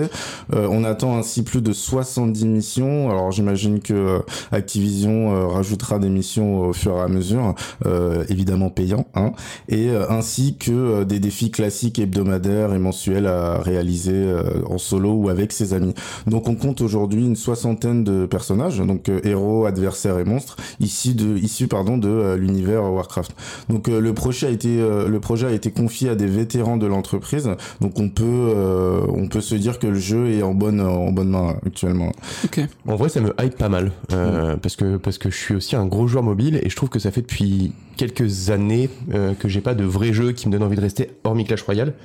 Sauf que c'est aussi un jeu qui me fait énormément rager, donc euh, je, je supprime toutes les deux semaines. euh, mais du coup, non, franchement, je, trouve ça cool que un gros gros éditeur comme comme Blizzard, qui en général fait des jeux assez cool, tu vois. Enfin, moi, les Warcraft, les les les toutes, enfin toutes les licences en vrai de, de, de chez Blizzard, j'y ai joué je suis quand même hyper content de pouvoir jouer sur ce type de, de, de format, donc téléphone, sur un jeu de chez eux. J'ai vraiment hâte de voir ce que ça va donner. Bah, pour, pour, le coup, le, le marché du mobile, moi, c'est un marché qui m'intéressait vraiment pas. Euh, avant euh, parce que euh, j'avais toujours en tête ce, ce, côté jeu un peu le enfin j'allais dire low cost quoi alors qu'il y a des super jeux sur téléphone. Alors il y a des mecs qui, qui, travaillent très très bien et qui font des choses très très bien euh, sur mobile aussi. Et euh, il y a même des jeux mobiles. Il y a même maintenant des jeux qui viennent du mobile et qui sont adaptés ensuite euh, sur bah, notamment la Switch par exemple. Ouais, ça s'y porte bien en plus. Ouais, ça s'y prête. Vu les graphismes de la Switch, ouais. ouais. ça va. mais, mais en fait, enfin, je suis un peu dans la même. Je, je, réfléchis un peu comme toi, Baptiste. Je trouve que c'est des jeux qui sont très les jeux mobiles, hein, en tout cas. Hein. Je trouve que c'est des jeux très fast-food en fait. J'ai du mal à m'accrocher et à rester sur un jeu. C'est-à-dire que euh, j'y joue euh, très rarement, généralement euh, dans des occasions très précises, notamment quand je prends le métro, etc. Donc j'ai un peu de mal avec avec les jeux mobiles, moi, pour le coup. À part Hearthstone, où pour le coup ça s'y prête bien. Et pendant que le chat a détruit l'appartement, un chat qui a, a, bouffé une une plante en Lego. On se retrouve tout de suite. Après, les jeux mobiles fast-food, effectivement, il y en a beaucoup. D'ailleurs, ça a été un business. Hein, C'était clairement l'idée de, de, de, développer plus de, de, de, comment dire, de rapport qualité-prix. Euh, enfin, qualité pas vraiment, mais en tout cas de rapporter de l'oseille euh, aux mecs qui produisaient les jeux. Mais par contre, il y a vraiment euh, des jeux incroyables. moi, je pense à par exemple, je suis un gros fan de Civilisation et ils l'avaient adapté sur mobile. Et franchement, je trouve que c'est un jeu qui m'a fait mais passer des moments de d'ennui dans des dans des dans des fêtes de famille ou ou dans des aéroports ou autre chose. Et franchement, ce qui manque simplement sur les jeux aujourd'hui mobiles, c'est des personnes qui veulent investir vraiment de l'oseille sur des projets mm. intéressants et qui sortent un petit peu l'ordinaire. Mais il y a vraiment des jeux très très cool sur mobile. Ouais. Mm. À noter que euh, rien à voir, mais Activision Blizzard hein, qui développe euh, ce jeu euh, mobile ne fera pas partie de la conférence d'Xbox le 12 juin parce qu'en fait le rachat n'est toujours pas finalisé. On parle d'un rachat qui devrait se finaliser normalement en 2023 au plus tard. Donc, euh, ouais, donc c'est vraiment pas immédiat, quoi. Ouais, c'est pas immédiat parce qu'il y a énormément de choses à prendre en compte. Euh, notamment, euh, malheureusement, il y a eu des problèmes d'harcèlement euh, côté Activision Blizzard à mm. l'époque, et en fait, ça doit passer devant bah, plusieurs entités avant de valider leur achat. Donc, même chose pour Sony avec le rachat de Bungie, qui sont le papa d'Halo. Mm-hmm. Bungie qui avait mm-hmm. développé le premier Halo et qui s'était fait racheter justement par Microsoft juste après, qui se sont fait racheter par Sony. Ok. Donc euh, prochaine annonce en parlant de, de rachat. Est-ce que vous connaissez le groupe Embrasseur? Pas du tout. Alors moi, je connais un sacré embrasseur autour de la table, mais pas le groupe, non. On me demande à qui il fait référence. le groupe Embrasseur. Ah, toi, non, non. Le groupe Embrasseur, donc euh, THQ euh, ou Gearbox, peut-être que ça vous parle plus, rachète le, les studios de Tomb Raider et Deus Ex pour 300 millions de US de dollars.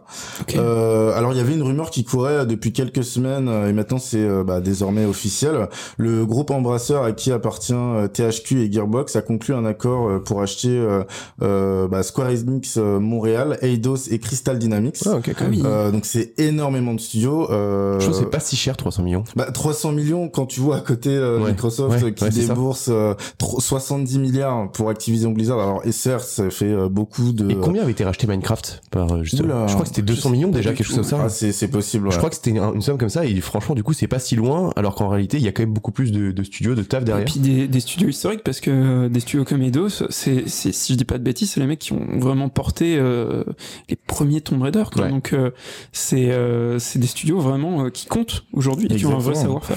Bah ils ont ils ont énormément d'IP notamment bah comme on disait Tomb Raider et Deus Ex. Alors certes, c'est pas des jeux qui ont euh, qui ont euh, fait euh, du bruit ces dernières années parce que les jeux étaient pas vraiment fous, mais mais ça fait quand même énormément d'IP pour seulement 300 millions quand tu vois à côté que les GAFAM des bourses des, des milliards d'euros pour des beaucoup moins de, de, de studios donc c'est c'est vraiment c'est une belle affaire. Ouais, c'est ça, ils ont fait ils, les ont achetés en solde quoi. Mm, mm, mm. Donc on dit que c'est une suite logique aux événements des mois passés.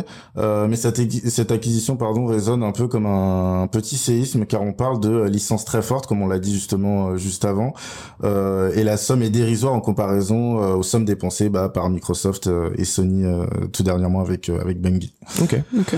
Donc prochaine actu donc c'est le Xbox Game Pass au format Chromecast. Est-ce que ça vous parle ça? En fait Microsoft et ça a été annoncé par un insider donc Tom Warren qui est journaliste euh, qui euh, confirme sur Twitter que Xbox euh, développerait bel et bien un système de module un peu à la Chromecast pour permettre aux gens de juste venir plugger la, galette, comme on dit, directement derrière la télé et profiter bah, du service Xbox Game Pass. Ah oui, du coup, on, serait pas sur un service en fait implémenté sur le Chromecast, on serait sur un Chromecast créé par Microsoft. Exactement, ouais, ça serait vraiment un hardware créé de A à Z par Microsoft qu'on viendrait plugger directement derrière sa télé. Alors euh, sûrement potentiellement via le port HDMI, et euh, on viendrait profiter euh, directement du, du catalogue Xbox Game Pass. Alors sûrement via le cloud, étant donné que bah, les télés n'ont pas du tout le même hardware qu'une console. Mais je pense que c'est une bonne chose pour l'industrie parce que ça permet aux gens bah, de pouvoir profiter à un catalogue de jeux qui est énorme. Hein. On se rappelle que aujourd'hui le Xbox Game Pass possède énormément de jeux et même des fois des jeux AAA inclus directement Day One, notamment Starfield, hein, qui sera, on le rappelle, le, bah, le jour de sa sortie sur le Game Pass et euh, bah, ça permet euh, bah, aux gens qui sont passionnés de jeux vidéo un peu comme nous qui n'ont pas forcément les moyens de mettre 500 euros euh, dans une console déjà il faudrait déjà réussir à la trouver la console aujourd'hui puisque c'est très très difficile de trouver une PS5 ou une Xbox Series X bah de pouvoir jouer à moindre prix directement dans son salon via le le X le X Cloud. Du coup, je suppose qu'il faut une connexion en béton armé pour du coup ce genre ça. De, Alors moi c'est ce que j'allais dire. Et eh ben tu vois hier en retestant euh, Battlefront 2. Euh, je sais pas pourquoi euh, mon, jeu, mon CD ne fonctionnait pas. Et du coup, j'y ai joué en cloud gaming. Ok. Et ben, j'ai été ultra impressionné. Ah ouais aucun lag, rien du tout. C'était la première fois que je testais un, un jeu en, en cloud gaming, un jeu multijoueur. Mais vraiment, euh, je suis bluffé et j'ai pas, elle est pas connectée ma. Et des temps de réaction, des actions. Nickel. Ah ouais. Absolument aucun problème et euh, et en tout cas rien de perceptible euh, pour mon œil quoi. Et et pourtant je suis pas connecté à ma console en filaire. Enfin j'ai pas de, enfin j'ai pas de, de un setup non plus mérifique quoi. Hmm. Donc euh, je suis très très étonné euh, de ça. C'est le jeu que t'as testé en euh, Battlefront 2 qui en plus alors bon, il était sorti sur la génération précédente mais c'est un jeu qui quand même est très beau qui a mhm. bénéficié de beaucoup de mises à jour etc. Et, et non franchement et où il y a beaucoup de joueurs aussi hmm. mine de rien. Ah il y a encore une communauté qui Non mais je veux dire dans les parties. Ouais. Okay, okay. Donc, une quarantaine de joueurs par partie. Il y, y, a quand même enfin voilà et c'est ça ça marche bien.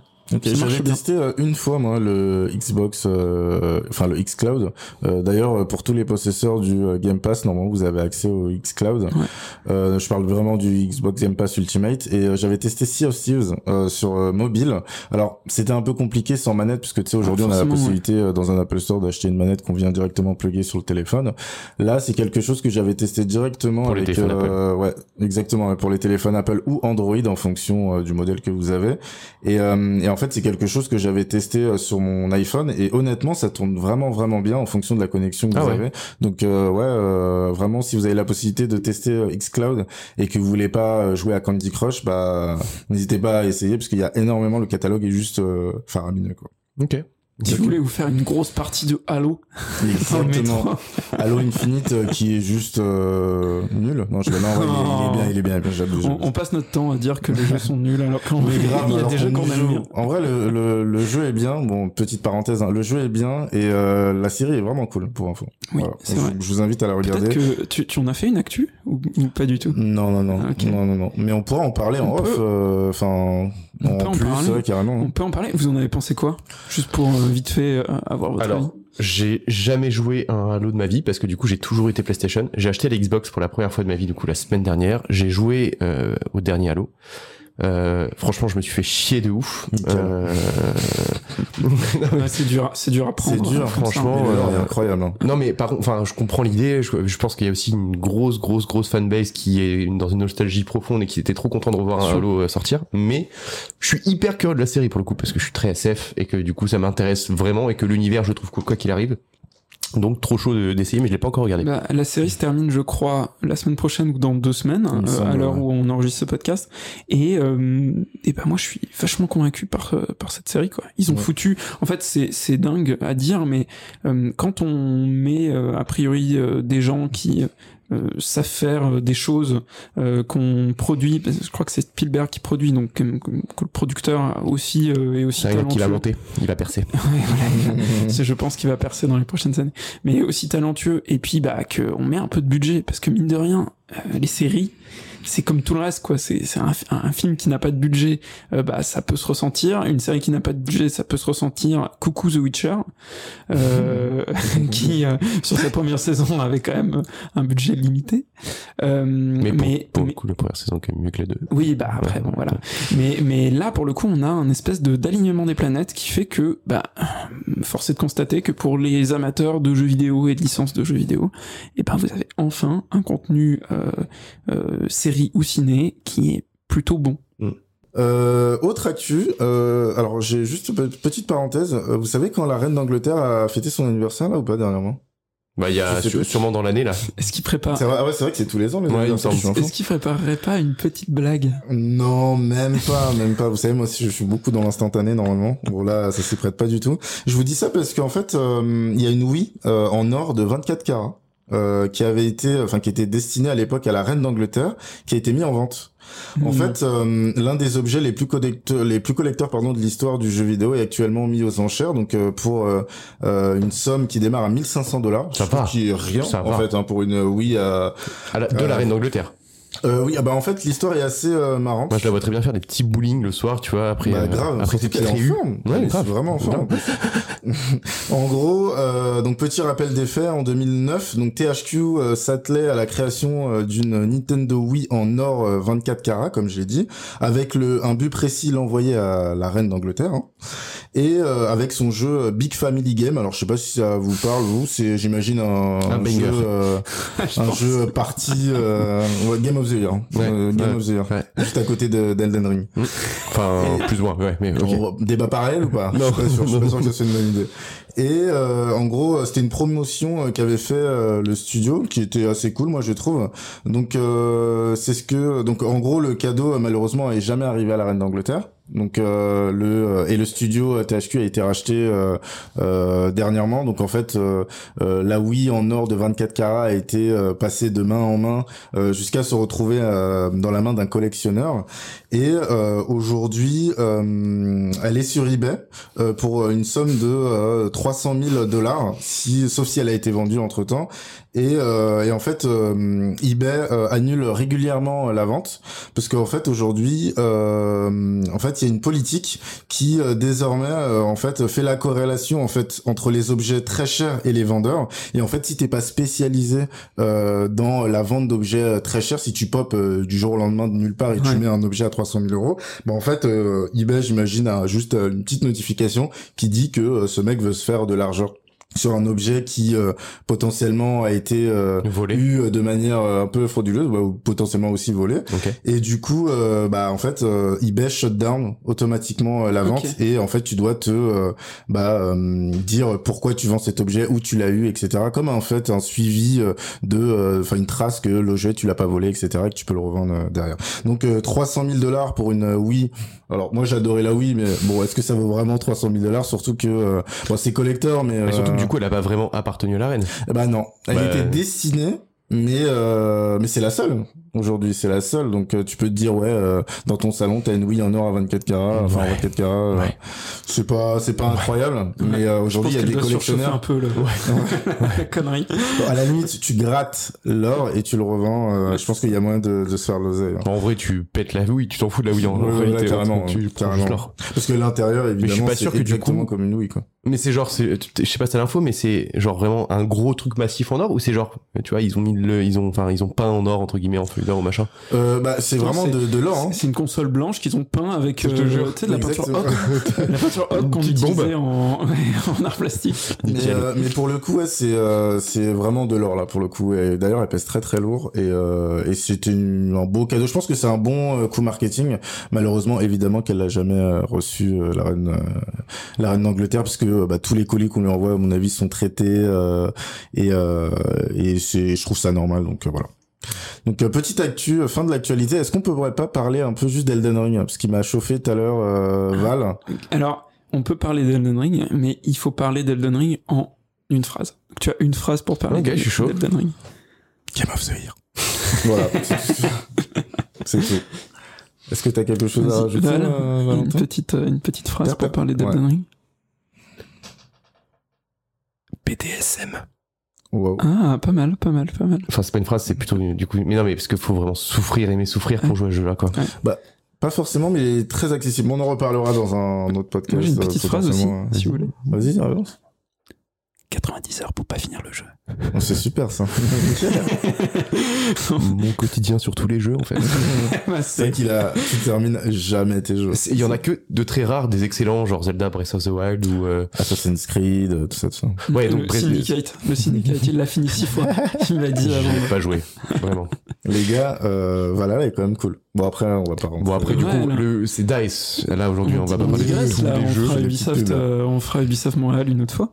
Euh, du coup, bah, je vous propose de passer à la suite et d'aller vers notre deuxième jeu Mhm. euh, que tu vas nous présenter, Val, qui est, euh, qui est, qui est Battlefront 2.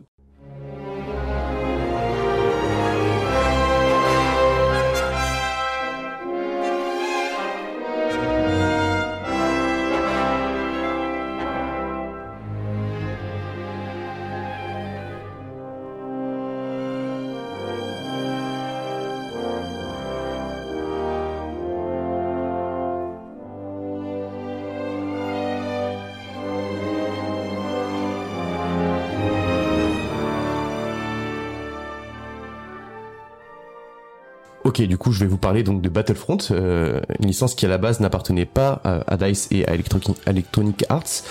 Euh, c'est un jeu qui nous a tous fait kiffer. Donc à l'époque, euh, ces scènes de guerre absolument incroyables qui reprennent l'univers de Star Wars. Donc pour les fans de Star Wars et de jeux vidéo, c'était vraiment quelque chose d'incroyable. En 2006, euh, il y a des grosses grosses rumeurs comme quoi un jeu va être produit, sauf qu'à l'époque du coup c'est pas euh, Dice qui, euh, qui a les droits et en fait suite au rachat par Disney de, de, de, Lucas, enfin de Lucasfilm de tous les studios, Lucas Art aussi. Euh, ils ont annulé le projet qui était fait, ont donné à Electronic Arts la production euh, d'un nouveau Battlefront. Euh, je me souviens de cette époque-là incroyable où j'achète ce Battlefront en attendant, précommandant, le recevant trois jours en retard avec tous mes potes qui l'avaient déjà reçu des One du coup, et, et en tant juste trop déçu de les voir tout jouer. Je me souviens que malgré qu'il y ait eu quand même beaucoup de critiques à l'époque sur le jeu, c'était quand même assez fou de retracer ces scènes de combat absolument légendaires dans Star Wars sur les différentes planètes et sur les différents univers qu'on connaît bien dans le jeu et dans le dans, le, dans les licences.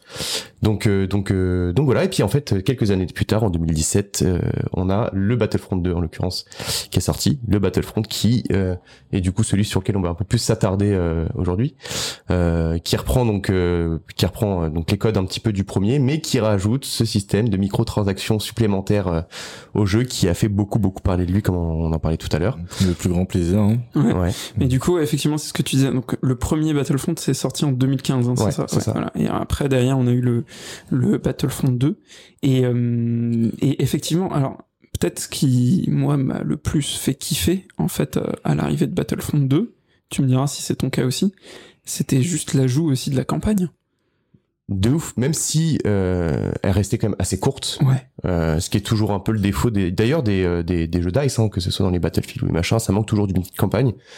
Euh, elle est assez courte, mais effectivement trop cool de pouvoir vraiment faire partie de l'histoire euh, en étant, en incarnant, euh, en incarnant un personnage et en allant jusqu'au bout de la campagne, quoi. Ouais. Et après, effectivement, c'était ça, c'est tous ces problèmes qu'on a eu autour, euh, enfin toute cette polémique qu'il y a eu autour de des, des lootbox intégrés au jeu. Et des lags aussi. Hein. Et des lags. Il y avait, il y avait pas mal de soucis, euh, mine de rien, quand il est sorti, qui ont été assez vite corrigés. Euh, mais le vrai problème, euh, ouais, c'est, ça a été, euh, ça a été rapidement ces lootbox. Et comme tu le disais à Adèle, des, un problème qui a pris une ampleur énorme et qui a forcé certains États, notamment je crois la Belgique, ouais, la Belgique à complètement interdire en fait le système de lootbox dans les jeux vidéo. Euh, c'est quelque chose qui est très très réglementé aujourd'hui en Belgique et, euh, et notamment bah, FIFA avec son euh, son mode fut, euh, mhm. les packs de, de, cartes etc avec les joueurs.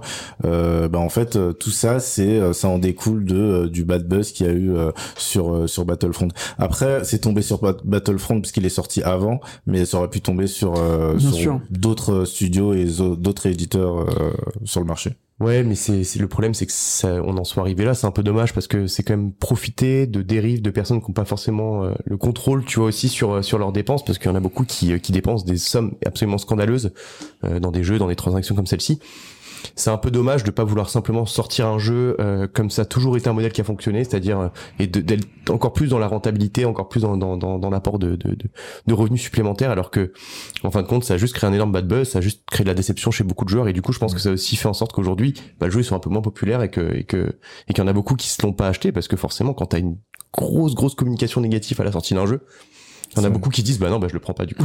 C'est vrai que les médias s'étaient lâchés euh, à l'époque, ah mais c'est intéressant ce que tu dis euh, par rapport aux dépenses.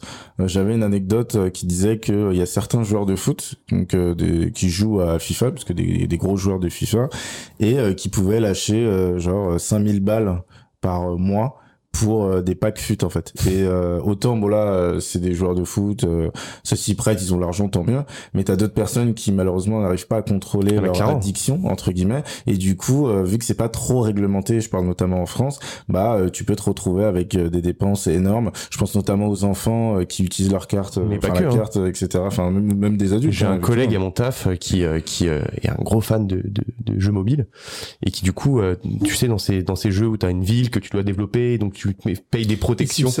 on se souvient ouais, ouais, Mais là, plus euh, des délires euh, un petit peu Moyen-Âge, machin. Euh, et en fait, du coup, tu peux te payer des boucliers, par exemple, ou des boosts pour tes villes pour pouvoir avancer le temps de production de certaines ressources, tout ça. Le gars me montrait qu'il dépensait 750, 800 euros par mois dans ces jeux-là, en fait. Monumental. Et il est complètement addict et il arrive pas à s'en passer, tu vois. Mais, euh, mais ouais, en fait, ce qui est d'autant plus dommage, c'est que effectivement, comme comme tu disais, Adèle, c'est tombé sur Battlefront, ça aurait pu tomber sur sur un autre.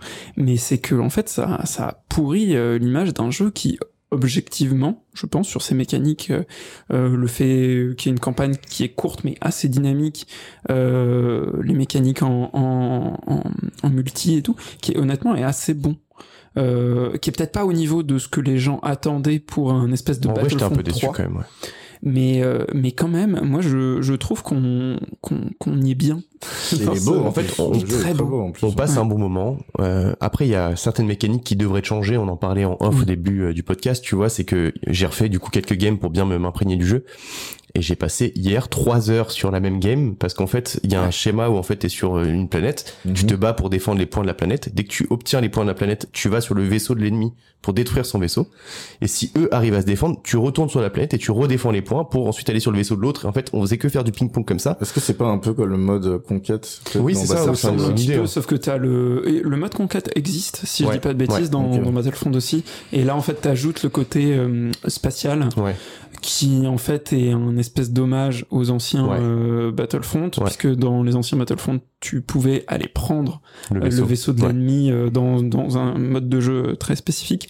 Là, en l'occurrence, tu débarques dedans et c'est tout, tu vois. C'est ça. Tu débarques dedans et tu dois, en fait, enfin ceux que t'as, enfin qui t'attaquent ou quand on t'attaque, tu dois juste défendre une partie de ton vaisseau qui doit pas être détruit. Et si t'arrives à te défendre pendant un certain temps, tu retournes sur la planète et ça recommence en fait. Et donc hier, j'ai fait une game où je me disais putain, je suis trop chou, j'ai fait 170 kills, tu vois. Juste qu'elle était tellement longue, tu vois, que en fait à la fin j'avais juste une envie, c'est faites que ça s'arrête s'il vous plaît, tu vois, genre j'en peux plus. Et t'as gagné ou pas? J'ai perdu. Ah, c'est dommage.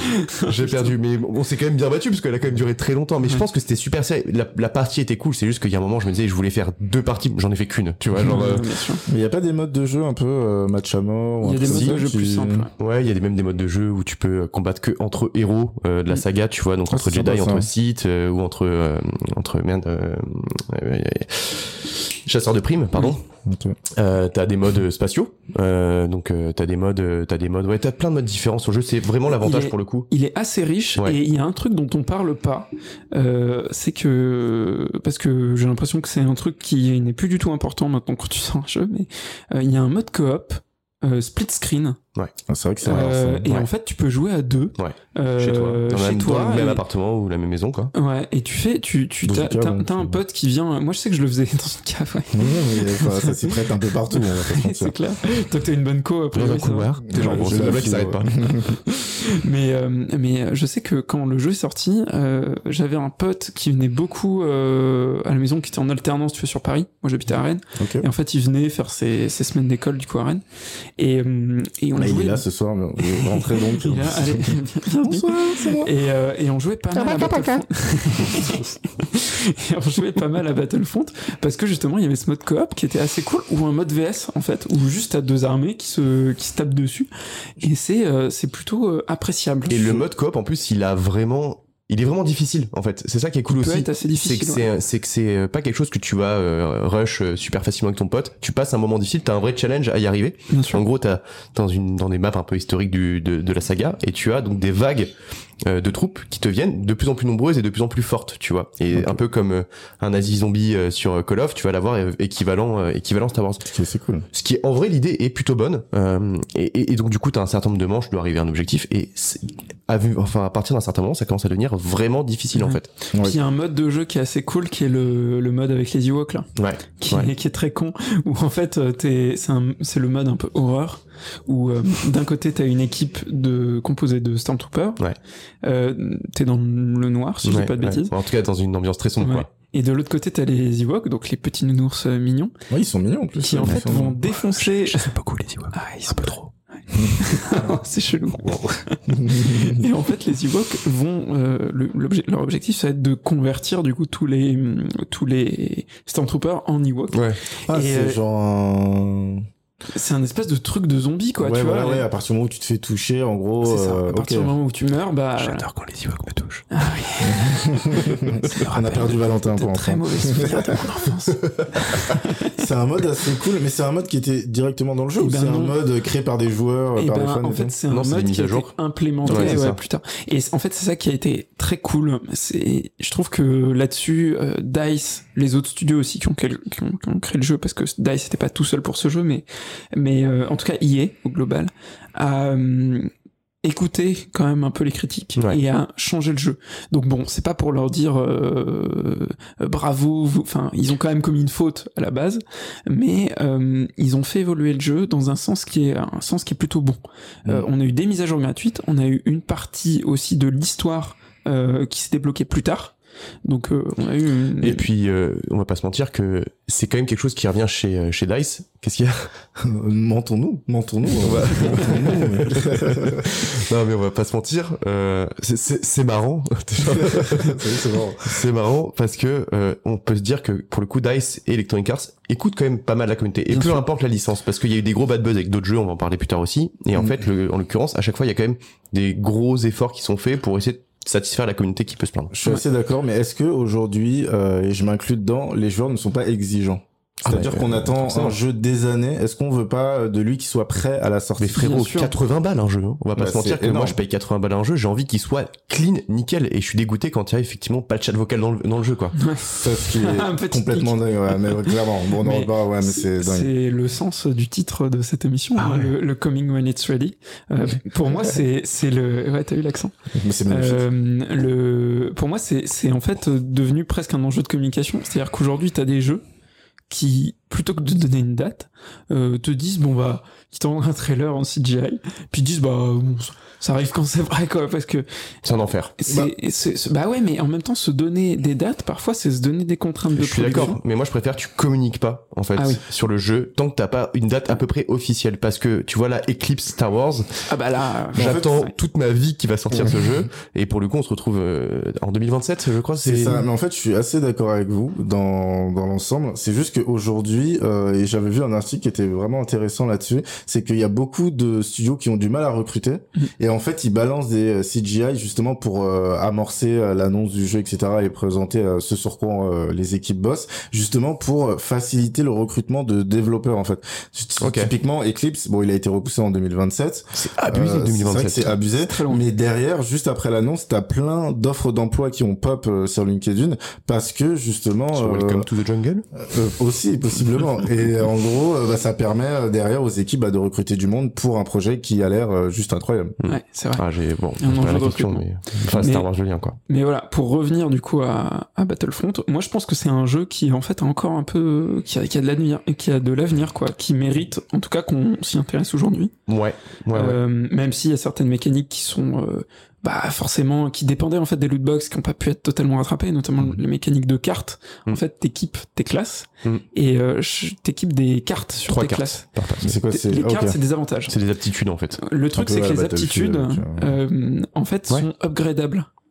Donc, euh, un nouveau joueur qui va arriver, qui n'a aucune aptitude, sera forcément plus pourri qu'un qu'un mec qui farm depuis euh, depuis euh, des années, tu vois. Bon après un monstre comme toi Dej, je m'inquiète pas, de toute façon ça C'est va vrai être que je suis un monstre sur Battlefield, je me cache pas. hein. Bah enfin après je suis meilleur mais ouais ouais. Bon, ouais, bon, Laisse-moi en douter. Et, et après, pour pallier à cette mécanique-là, et c'est pour ça que j'en parle, parce que la coop, pour moi, est aussi intéressant pour ça, euh, t'as des modes de jeu, en fait, qui te permettent aussi de euh, ne pas te confronter à des joueurs euh, ultra capés, et Mhm. du coup aussi de pouvoir euh, développer euh, à la fois ton skill et aussi un peu euh, bah, tes aptitudes euh, en side. Ce qui est dommage, c'est que bien entendu, bah, le matchmaking euh, des des, euh, des des modes de jeu, on va dire traditionnels, te permet pas de tomber qu'avec des Des mecs, des euh, nouveaux joueurs, niveau. ça, c'est un peu coup, dommage. C'est un jeu que vous pouvez recommander aujourd'hui? Moi, je le recommande carrément, la ouais. Ah oui. En, en vrai, franchement, euh, si t'es fan de Star Wars de licence, ça aide grandement à apprécier le jeu, mais on va pas se mentir que c'est quand même, c'est pas le jeu que j'ai envie de jouer tout le temps, mais de temps en temps, un petit retour sur Battlefront, franchement, ça me Franchement. fait toujours plaisir. Ok. Ouais, hier, ça m'a fait vraiment Ouais, plaisir de, de, d'y rejouer. Et, euh, et moi, je le recommande aussi, mine de rien, pour la campagne qui, je le répéterai jamais assez, euh, est très bonne. Et d'ailleurs, si un jour on a la chance que Dice nous écoute pour ce, pour ce podcast, sérieusement, les gars, faites des, des campagnes un peu plus longues, et pour chacun de vos jeux, ça, ça ramène un vrai attrait supplémentaire au jeu. C'est clair. Parce qu'en fait, on oublie que, enfin, il y a, il y a une grosse question sur les sur les jeux multijoueurs. On, on a un gros intérêt de la communauté euh, gamer sur les jeux multijoueurs. À en oublier justement les campagnes solo. On se rend compte qu'avec des Assassin's Creed ou d'autres jeux, il y a un vrai intérêt pour. Donc c'est dommage qu'ils l'exploitent pas un peu plus, surtout dans des univers aussi riches que Star Wars. Quoi. Bien sûr. Carrément. Toi, t'es pas très fan euh, de la licence Star Wars? Non, moi, en vrai, je suis pas un gros gros fan de la licence, même si il euh, y a énormément de potentiel et enfin moi, ça me fait. Mais les films, les séries, les trucs et tout, tu regardes non, je suis. Enfin, j'ai vu les, la dernière trilogie qui, euh, visiblement, quand je vous écoute, est pas la meilleure. Non. Mais euh, mais c'est vraiment un plaisir de vous entendre parler de Star Wars parce que je sens que vous êtes passionné et ça se voit que c'est un gros gros gros potentiel et, euh, bah, et en fait il faut plus exploiter quoi. Bah exactement mais là euh, c'est très exploité en tout cas dans l'univers du jeu vidéo vous savez, je sais pas si vous avez vu le nombre de projets qui, est en, qui sont en cours là Euh, notamment avec l'open world euh, d'Ubisoft mais il y a aussi euh, bah, le projet avec le MMO Mandalorian potentiellement. Euh, ouais, la rumeur. MMO, exactement. C'est vrai qu'il y a une rumeur sur un MMO euh, Mandalorian. Il y a KOTOR, le remake, qui ressort sur exclusivement sur PS5. Euh, et après, il y a Eclipse. Euh, donc, euh, ouais, il y a pas mal de, de jeux en cours euh, Star Wars et je pense que les fans vont vraiment se régaler. Ouais. Et puis, il y a Fallen Order qui était une petite, une petite aparté aussi très sympa. Ouais, franchement, très, cool. franchement, très cool. D'ailleurs, j'annonce potentiellement, alors je, c'est peut-être faux, hein, mais une rumeur dit que Fallen Order 2 sera annoncé dans ce, ce ah mois-ci. J'en ai entendu parler aussi. Donc, on verra bien. Ouais, grave. Le 1 était vraiment très très bon. Un jeu un peu obscur, un peu, un peu, un peu sombre et tout, qui va montrer un côté un peu moins euh, lumineux que le truc Jedi classique. C'est hyper intéressant comme jeu. Et... Carrément, carrément. Ok. Est-ce que euh, on passerait pas euh, à ta petite chronique, euh, Valentin? je crois que tu nous as préparé un petit jeu. Ouais, un petit jeu, euh, un petit jeu qui a trop de vous, euh, de vous faire deviner euh, ah. des actus un petit peu what the fuck insolites. Oh. La mer noire. Euh, donc je vais vous poser une question. Euh, c'est la première édition de ce petit jeu, donc je pense que je vais m'affiner dans les prochaines semaines sur les questions que je poserai, qui seront un peu plus, peut-être moins faciles, je pense. Euh, mais en tout cas, du coup, j'ai préparé donc trois petites questions. Le but, c'est de trouver du coup la réponse. Euh, donc je réponds à toutes les questions. Vous avez le droit à toutes les questions. Euh, la première question, c'est une personne a vu son destin changer grâce aux jeux vidéo. Que s'est-il passé? Que s'est-il passé? Et là, pour le coup, voyez très large, les amis. Mais euh, c'est un fait réel. C'est un fait complètement réel. C'est un fait complètement réel qui s'est passé récemment. Assez récemment, ouais. Donc, changé par les jeux vidéo. Euh, Oula.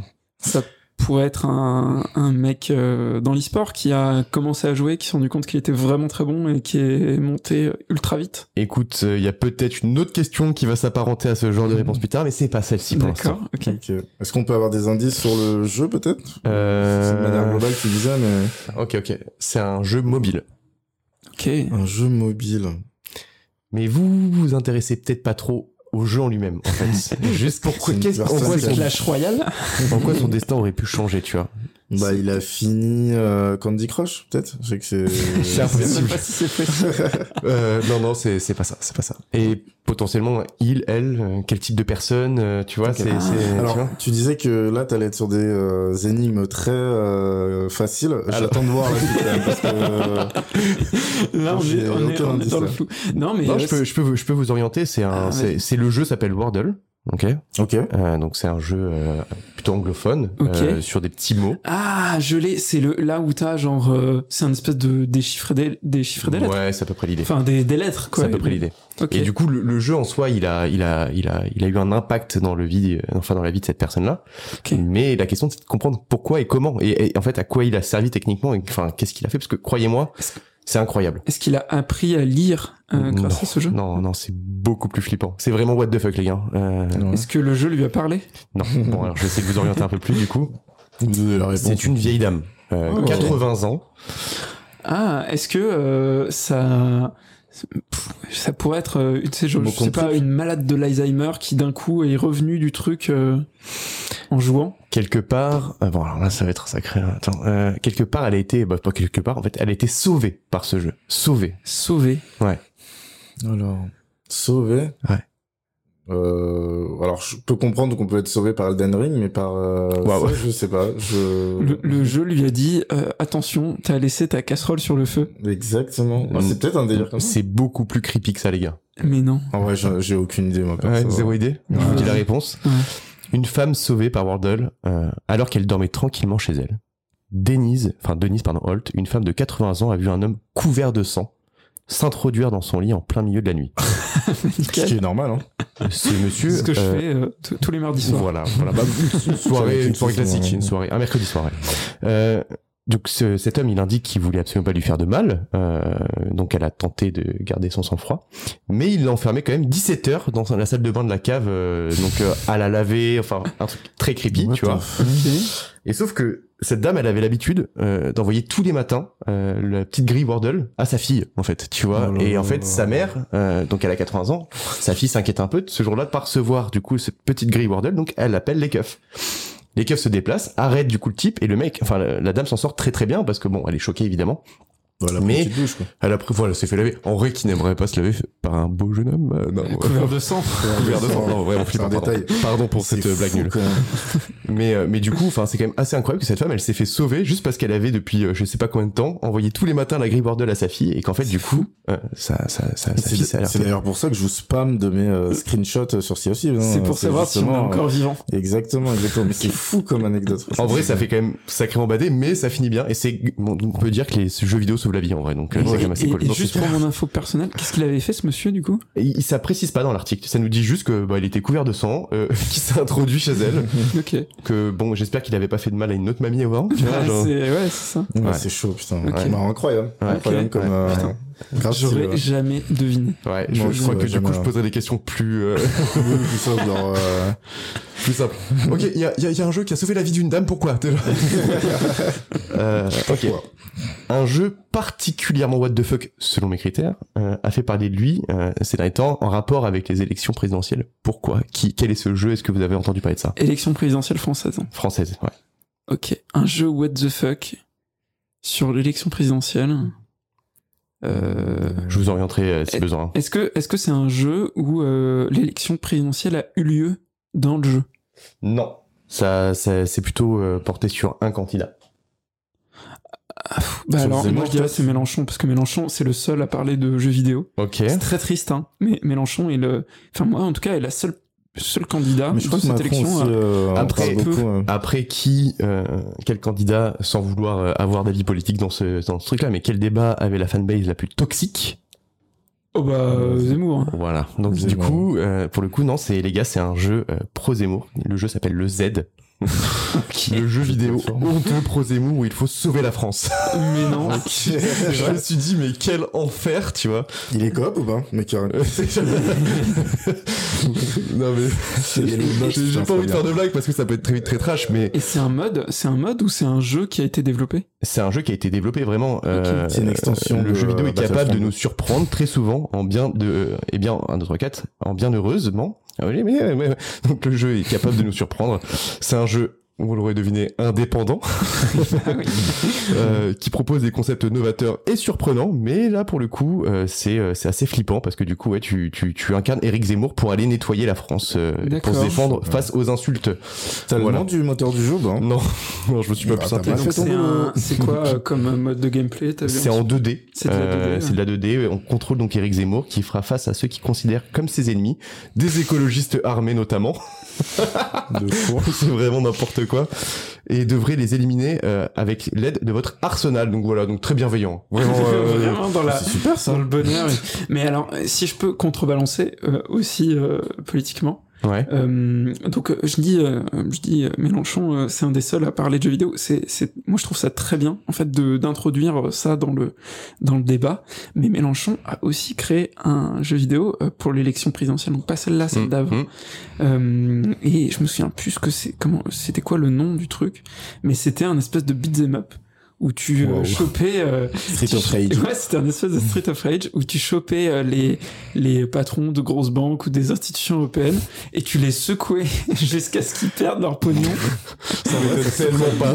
Ça m'étonne tellement pas. Pour redistribuer après l'argent. Donc c'était peut-être un peu moins violent que que le que le le, le jeu de, de Zemmour, mais en tout cas tu voilà tu tu chopais Macron et tu le secouais jusqu'à la mort avant de l'envoyer sur Christine Lagarde. C'était incroyable. Et le jeu, le jeu est, est paradoxalement assez, euh, euh, bon, il est répétitif et tout, mais, il est fun. Il est rigolo. Ouais, ouais, Donc euh, voilà. Ok. Bah écoutez, on va on va enchaîner sur la dernière. Euh, une personne a accompli, je pense, un rêve qui qu'on a tous eu tous les trois. Euh, enfin donc du coup le rêve de beaucoup de gamers. Mhm. Quel est-il et pourquoi? Là, je suis assez large, mais parce qu'en vrai, c'est assez facile de trouver, je pense. Donc c'est là, c'est quand? C'est cette semaine? C'est hyper récent, ouais. Euh, c'est avec un jeu qui est sorti récemment c'est enfin en l'occurrence oui là c'est un jeu euh, mais c'est c'est pas euh, dû à un jeu forcément en fait. C'est c'est dû plutôt au skill. Ah au skill euh, ok. Donc c'est il a établi un record du monde ou euh, quelque chose comme ça? ah, ouais il y a un, il y a un record effectivement. Je crois que je sais. Ouais t'as vu? Non non même pas du tout en plus je regarde pas. Mais il me semble que c'est sur Elden Ring ah. Et euh, tu sais, il y a toujours des mecs qui euh, ou des, des, des, femmes, hein, peu importe, qui arrivent à finir, euh, enfin des, des, jeux de From Software euh, assez durs, genre Dark Souls et tout, avec une banane ou vraiment des trucs what the, what the fuck, tu vois. Et je crois qu'il a fini avec son boule, son, son petit boulard. Alors effectivement, c'est une actu qui est sortie, mais c'est pas celle-ci parce que je pense que ah. c'était pas un rêve ni pour toi, ni pour moi, ni pour Baptiste. On parle d'un rêve. Hein. En, avec vrai, le en, fait. en vrai, euh, un petit joystick. Tu, tu, tu, reviens voir le Adelou du, de, de ses 12 ans. tu dis, mais c'est quoi ton rêve ouais, bah, Écoute, tu, bah, tu, es sur la bonne voie parce que c'est plutôt un rêve qu'on a eu, je pense, quand on était enfant. Enfant. Ok, okay. j'annonce demain, je termine Elden Ring avec mon ongle. Pour info, voilà. On va lancer la vidéo. D'accord. Tout le monde de pied? De quel orteil? Euh, Non, c'est, je pourrais pas, je peux pas en dire plus. je suis en pleine réflexion. Mais euh, donc un rêve. donc c'est un donc si c'est un record du monde, c'est plutôt côté vraiment il a joué un truc quoi. En fait, euh, c'est plutôt il devient euh, bon là je vous oriente un petit peu la plus jeune personne à atteindre un objectif. Ok. Oula. Ok. À avoir atteint quoi? Sur quel jeu surtout? Les gars, quand vous étiez jeune, de quel était votre rêve, tu vois, genre enfin en tout cas les métiers de rêve que vous auriez voulu faire. Ah ok, euh, bah testeur de jeu. Ouais, par exemple, nous c'était ça qu'on disait beaucoup, mais euh, mais parce qu'on n'avait pas forcément notion euh, d'un truc qui se développe encore plus aujourd'hui. À créer son studio peut-être? Qui est l'e-sport. Ah, et ça devient le premier, euh, enfin le plus jeune enfant de 6 ans qui est en fait euh, été, euh, qui a eu un contrat e-sport. Sur quel jeu Alors en fait pour le coup donc il ah, a. Je crois que je l'ai vu passer. Ah ouais? Ouais. joueur d'e-sport et riche à seulement 6 ans, Lille Poison. Euh... Lille Poison, c'est son. Je crois que c'est son pseudo, ouais. ouais c'est... Euh... Non, le mec s'appelle comme ça, Petit Poison. Non, c'est ses parents qui l'adoraient. Vraiment. Petit Poison. Il l'attendait avec impatience. non, parce que de son vrai prénom, c'est Victor de Léon III. Donc, bon, euh, c'est bien aussi. Euh, voilà. est né le 6 mai 1998. En 2005, il entre dans le Guinness. Ah, bah non, c'est, en fait, c'est pas du tout une actu récente. euh, il vous a complètement trompé. Hein, en tant que plus jeune professionnel du jeu vidéo de tous les temps, il dispute sa première compétition officielle sur le premier Halo dont la série euh, vient de sortir en France. Euh, ah oui, toi, il date un peu ton article. Ouais, il date un petit peu en fait. Et euh, Harry Potter 1 était sorti à l'époque. Ouais, c'est vraiment ça. Donc sur le premier jeu Pong. Euh... non mais c'est quand même assez incroyable parce que bah, du coup c'est, bah, on est un peu plus vieux, mais c'est quand même une notre génération de se dire putain j'aimerais trop vivre des jeux vidéo. Le gars à 6 ans il s'est retrouvé en fait riche. C'est fou. Mais c'est là où je dis où les jeunes, plus on avance dans le temps, plus ils sont de plus en plus chauds dans les jeux vidéo. C'est incroyable. Il y avait un jeune aussi qui avait gagné un tournoi à Fortnite, je crois, le World Fortnite, je sais pas quoi, il a gagné des millions et il avait deux ans et demi je me souviens. Ouais, ouais, ouais, ouais je crois deux ans et demi, il me semble. deux ans et demi. bah bravo Corentin, tu as gagné. C'est bien. Le mec est resté caché dans un buisson en fait c'est un très bon prénom. ne veux pas jouer maintenant Je pas pleurer tout. ok, bah écoute, très bien. Bah, euh, petit concept à réitérer. C'était, c'était, écoutez, c'était le fun. Stylé, ouais. Vraiment bravo. Est-ce qu'on partirait pas sur la dernière, l'ultime, que dis-je Et la plus euh, attendue. Et la bah, plus je attendue, pense, ouais. je pense en aussi. vrai, parce qu'on a trois, euh, trois gros fans de Battlefield, j'ai l'impression. Donc, euh, je pense qu'il y, a, il y a de la matière à en parler. Il y, a des choses à, il y a des choses à dire bah, sur Battlefield, voilà justement, euh, et notamment sur son dernier opus. 2000, 2042, ouais.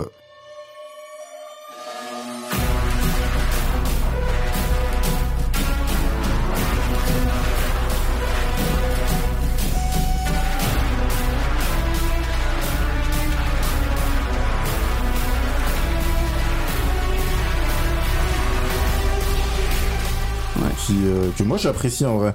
Tu sais, euh, on a eu, on a beaucoup joué, euh, enfin avec euh, Valentin à la sortie du jeu. Ouais. Et moi je l'ai, je lui ai carré ses games en vrai. Hein, oui, bah, bah.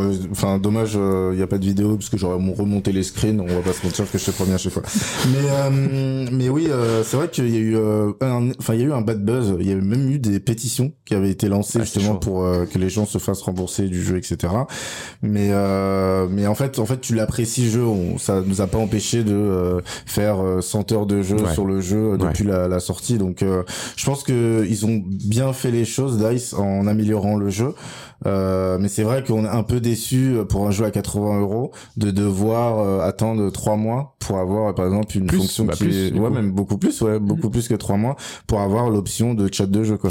Parce qu'il faut savoir que Adèle jouait sur Xbox à l'époque, moi sur PlayStation 5 et que du coup en fait on, était déjà content qu'il y avait le cross-platform sur le sur le jeu, mais par contre qu'il n'y ait pas le chat vocal, c'était vraiment super relou de devoir jouer avec son téléphone à côté. Enfin vraiment c'était dommage quoi. Ah mais c'est ridicule ouais. Moi c'est un truc qui m'a qui m'a choqué quand ils ont lancer le jeu euh, on est sur un jeu multi.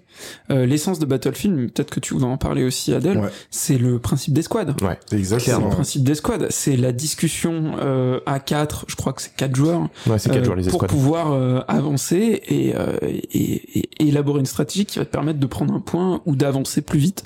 C'est bah, tout l'intérêt du jeu en vrai. Aberrant de pas pouvoir communiquer, quoi. Ouais, pour resituer un peu le débat, pour les gens qui connaissent pas Battlefield, en fait, c'est un jeu de guerre à la première personne ou plus simplement appelé FPS, soit euh, First Person Shooter. Donc globalement, euh, la série des Battlefield a été euh, conçue dès le départ pour offrir bah, des confrontations multijoueurs de grande ampleur, contrairement à son concurrent Call of Duty, mais on en reparlera sûrement, sur des champs de bataille de plus en plus vastes et de plus en plus peuplés à mesure que la technologie s'est développée.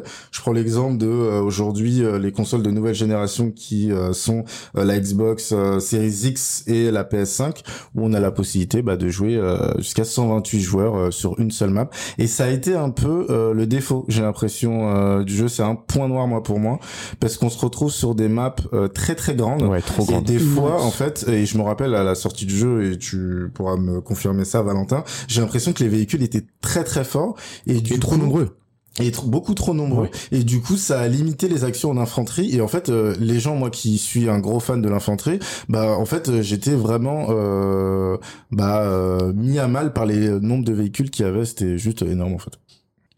Avant de rentrer dans le détail est-ce que vous êtes familier de la franchise messieurs? Déjà de base. Ouais complètement. Bah alors moi c'est vrai que au final les derniers jeux c'est des jeux auxquels j'ai moins joué. Tu parles des, des secondes et premières guerres mondiales? Euh, oui, et puis même de 2042, hein, pour être totalement honnête, euh, parce que euh, euh, tout simplement, je me suis mis aussi à, enfin, c'est des jeux qui moi je trouve sont cool pour la pour la console je sais pas pourquoi. Très bien, je suis assez d'accord Battlefield, en fait, moi j'aime bien y jouer sur console et, euh, et je m'étais mis à jouer à d'autres FPS sur sur PC euh, à l'époque où ils sont sortis. Je regarde Adèle en me disant mais on a eu une grande période euh, Rainbow Six. Exactement.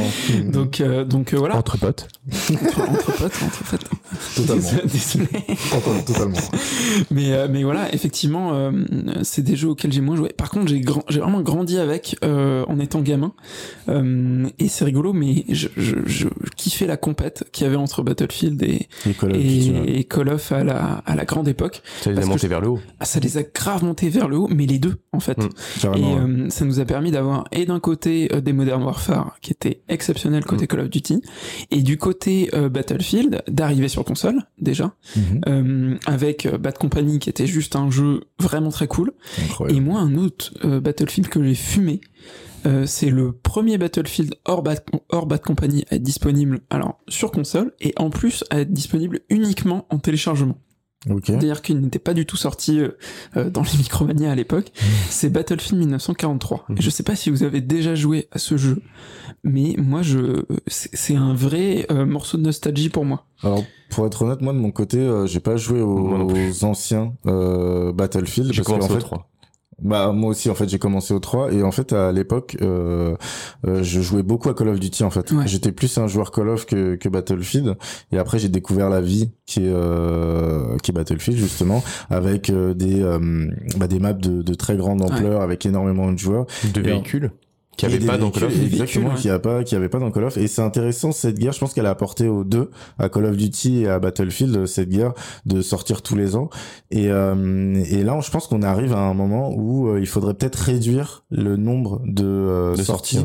là où Battlefield l'a fait bon ça a pas été très glorieux quand on voit l'état du jeu 2042 à sa sortie. Mais, ils avaient le jeu est bien mais ils avaient attendu deux ans avant de ressortir un Battlefield, euh, là où Call of Duty euh, le sort tous les ans. Et d'ailleurs, ça, ça va bientôt changer avec le rachat de Activision euh, par Microsoft. Ils souhaitent justement reculer les les les nouveaux Call of Duty à pour passer à un opus tous les deux ans. C'est une très bonne chose. Mais pour revenir à Battlefield aussi, pour répondre à ta question, Adèle, pour le coup, moi, Battlefield, je pense que c'est un des jeux sur lequel j'ai passé le plus d'heures au complet, en fait. C'est-à-dire que ça se voit pas forcément dans mon, dans mon niveau de jeu, malheureusement. Mais en vrai, j'ai vraiment, euh, à l'époque où j'étais dans ma première coloc, euh, j'avais, euh, j'avais un pote qui était ultra fan de Battlefield et on jouait à Battlefield 3 et en fait, c'était des soirées, des fois des nuits entières à dès que je mourais donner la manette à mon pote et dès qu'il mourait me donner la manette.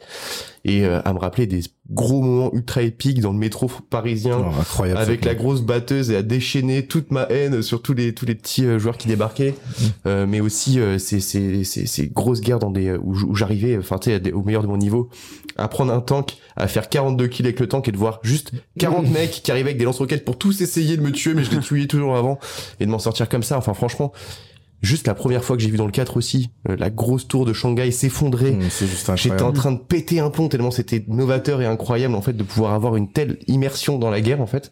Enfin franchement, je trouve que c'est une des licences les plus incroyables du jeu vidéo, malgré les défauts qu'on a pu y trouver et mmh, machin. Sûr. Pour info, euh, en fait, la franchise aujourd'hui elle compte 9 projets comme j'ai dit euh, tout à l'heure. Donc euh, à commencer par Battlefield 1942 bah, qui est sorti en, en 2002 et c'est d'ailleurs le seul projet développé par DICE en indépendance totale avant son rachat par euh, parce qu'évidemment suite au succès, euh, s'est jeté dessus. Et, euh, et après ce rachat et durant ces 20 euh, années qui ont suivi, on a eu une flopée de jeux Battlefield, notamment Battlefield 2, Battlefield 142 que je connaissais pas du tout d'ailleurs, qui est sorti. 142. Ouais, Battlefield, non, 2142, ah, pardon. Ouais, ok. Euh, qui a rien à voir, du coup. Ouais. il y en a, il y en a c'est des arcs. en fait, c'est Battlefield autant des gros mains. Ça voit des petits pots de poterie. Alors, et je vais euh... appeler Dice et je vais leur proposer. il y a un truc à faire, il y a un truc à faire. Mais d'ailleurs, ça vous parle, Battlefield 2142, juste, euh, ah, Pas du tout. Non, sorti uniquement sur PC, je crois, d'ailleurs. Et, euh, et euh, en passant, bah, bah, par la série des Bad Company, qui est pour moi à date la meilleure euh, le meilleur Battlefield dû au fait mmh. que euh, je ressentais plus euh, le sentiment de destruction. Là où je n'ai pas du tout ressenti ça dans le dernier par exemple. Et ben dans le 3 pour le coup c'est dans le 3 et le 4 t'avais vraiment un sentiment de destruction ouais, Ils ont voulu surfer là-dessus mais en fait c'est c'est très Même dans le 5 et 6 hein, et c'était un argument marketing euh, important hein, à l'époque. Et hum, c'est moi en parlant de Bad Company, je comprends pas mais alors vraiment pas pourquoi est-ce qu'ils ont arrêté cette franchise?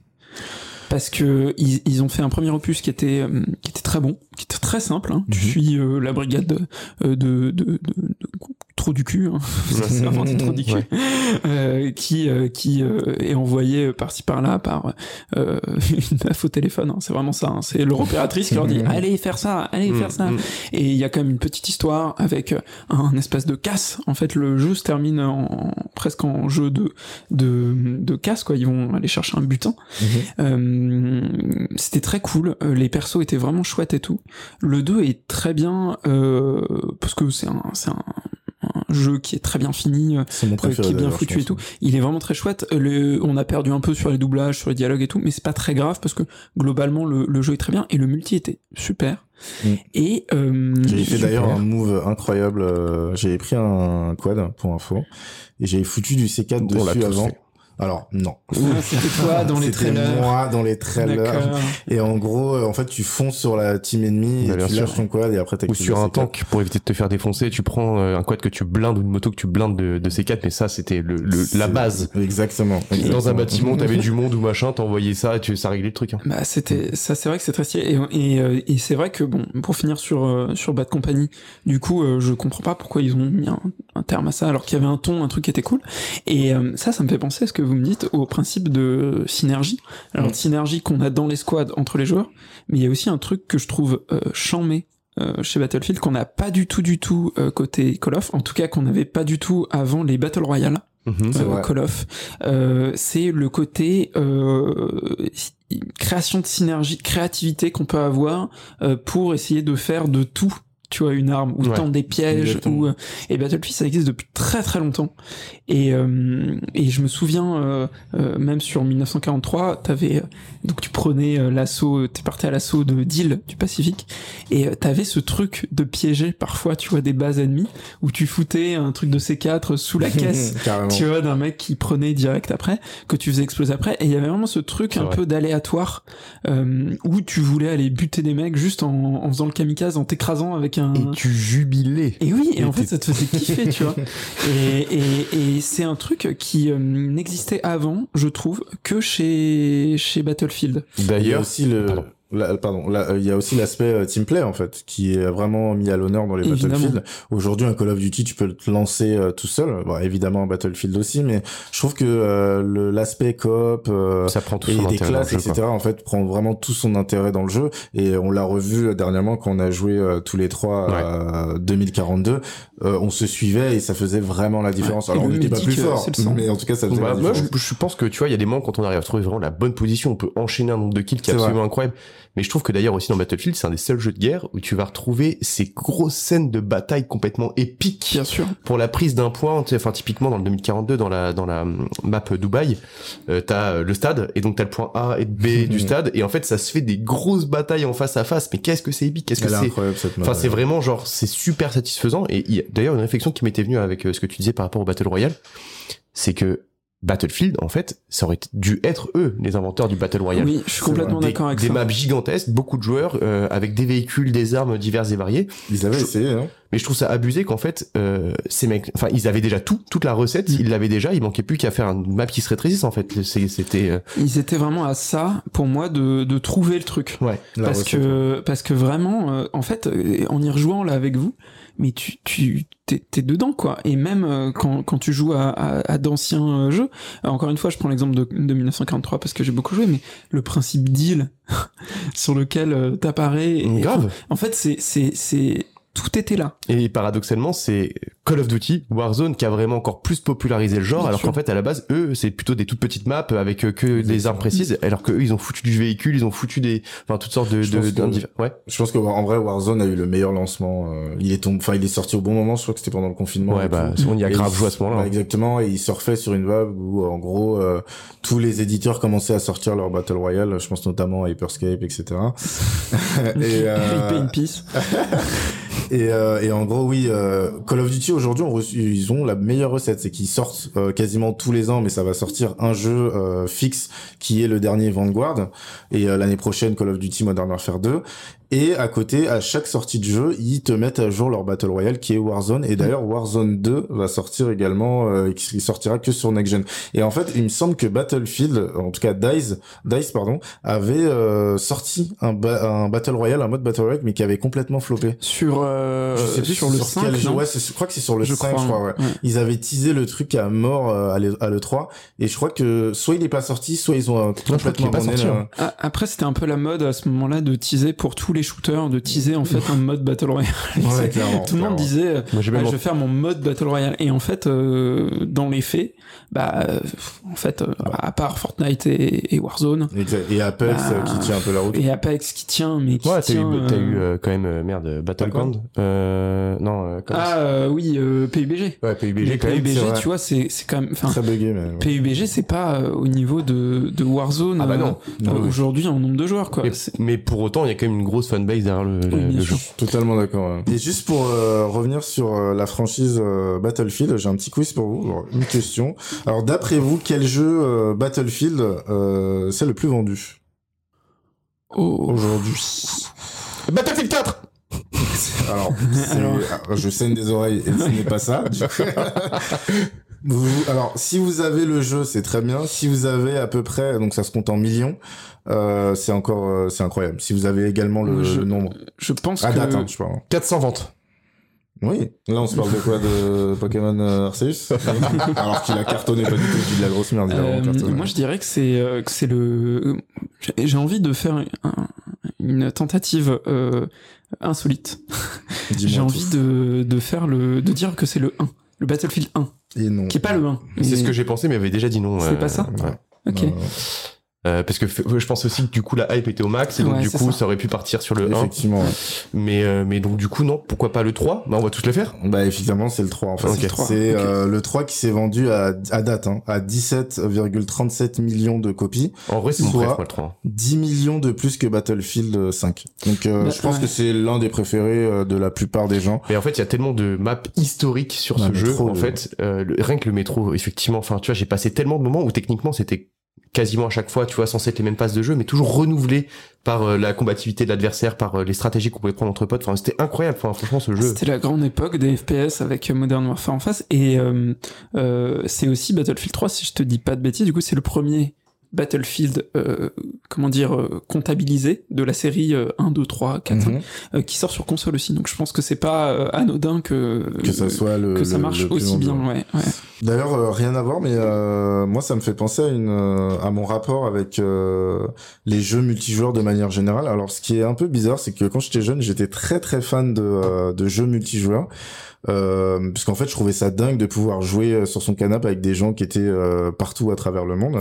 Et, euh, et en fait c'est en lien avec un peu avec Battlefield. À l'époque bah, je jouais tranquillou dès que j'ai découvert les jeux multijoueurs ma mère m'appelait justement pour aller bouffer toutes les cinq minutes. Et en gros vous bouffiez toutes les cinq minutes ouais toutes les cinq bah oui bah, c'est exactement ça c'était un peu ça le problème. Du coup je roulais en fait je marchais plus.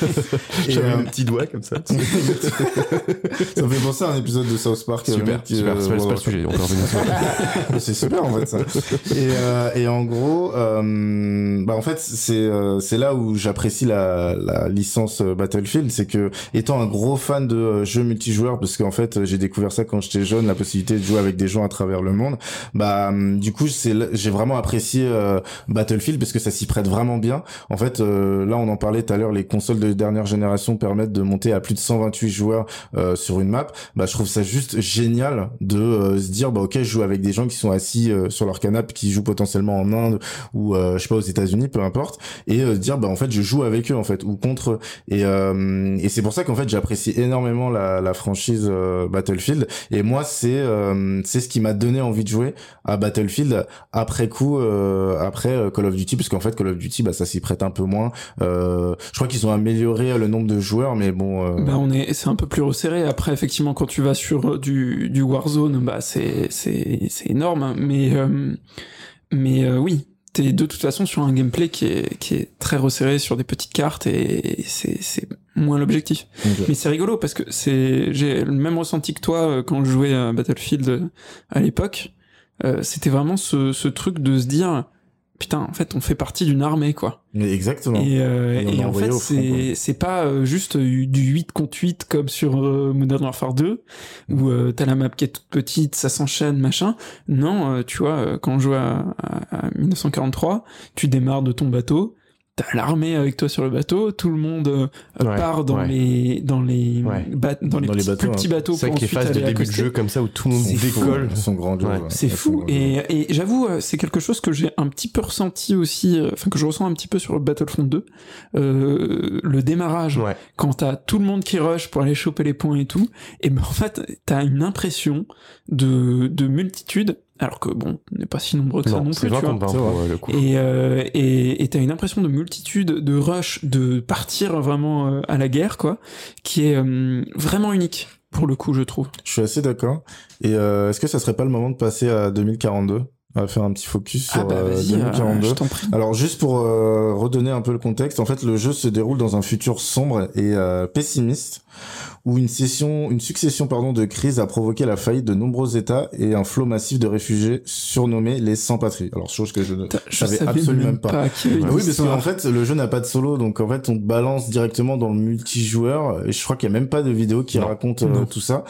Et en gros, euh, ces derniers donc deviennent les mercenaires, donc appelés euh, forces opérationnelles, et se battent de manière acharnée. Et en fait dans le jeu, je le savais pas du tout. En fait on incarne soit les États-Unis ou soit la Russie. Euh, donc c'est deux factions, euh, c'est les seules d'ailleurs factions jouables euh, dans le jeu. Peut-être que ça viendra, enfin Dice viendra ajouter du contenu via les saisons, parce que ce qu'il faut savoir c'est qu'il y a quatre saisons qui vont sortir cette année normalement en, en contenu et, et normalement rien à voir. On n'a pas encore les chiffres de vente de 2042.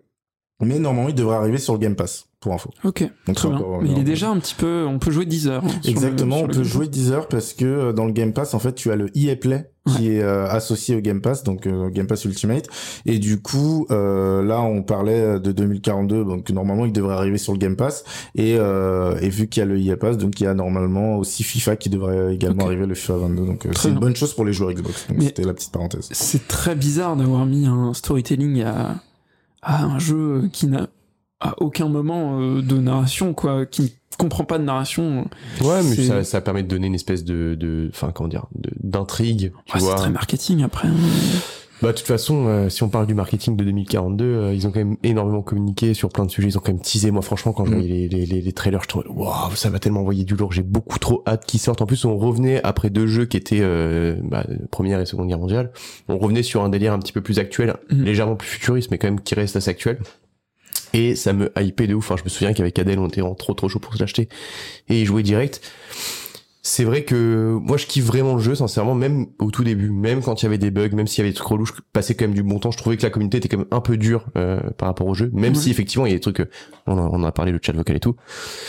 Mais je trouve que franchement, c'est ce que disait Adèle, le, le, le, le, les maps sont trop grandes en fait. Tu peux passer des fois des moments à courir pendant jeu, pendant 5 minutes pour arriver sur ton point et te faire flinguer en arrivant sur ton point, ce qui est très frustrant. Tu résumes ma partie de lundi soir. Bah, voilà. c'est ce qu'on disait, c'est qu'aujourd'hui vraiment l'infanterie malheureusement elle est pas aidée en fait. Et Mais ils ont euh, amélioré le truc, j'ai l'impression quand même. Hein. Euh, bah sur la dernière partie qu'on a faite, effectivement, on a l'impression que les véhicules. Il y a moins de véhicules. Il y a moins de véhicules et ils faisaient moins mal que qu'auparavant. Je me rappelle euh, les vidéos, il y avait des vidéos à la sortie du jeu qui avaient pop où euh, tu voyais des, il y a une sorte de véhicule avec des bouées. En fait, il a pas de roue, c'est des bouées. Un aéroglisseur quoi. Exactement. Et en fait, il glissait sur les bâtiments. Ouais, en fait, il montait sur les bâtiments. On me disait mais what the je veux bien euh, comprendre que c'est le futur, mais là, ça allait euh, beaucoup trop lent.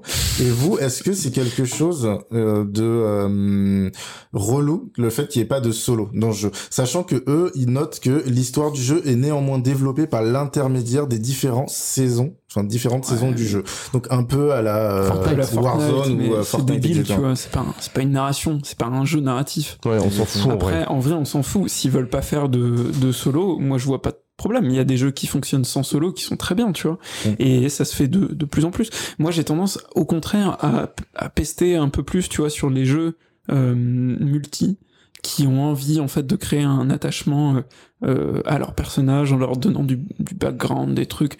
C'est c'est un peu à Rainbow Six euh... bah euh, Rainbow oui. Euh, moi je trouve que ceux qui font beaucoup beaucoup ça c'est c'est League of Legends et bah, Overwatch. et Overwatch ouais. C'est bon tu vois. Enfin il y a un moment je, je, veux bien comprendre que ça ça permet un, un attachement peut-être un petit peu plus important avec les les personnages que l'on joue mais c'est honnêtement pas, enfin, pas utile. On joue pas à ces jeux-là pour ça. Pour le solo. Non. je suis assez d'accord avec vous, surtout qu'ils ne sont pas foutus de notre gueule euh, pour le multijoueur.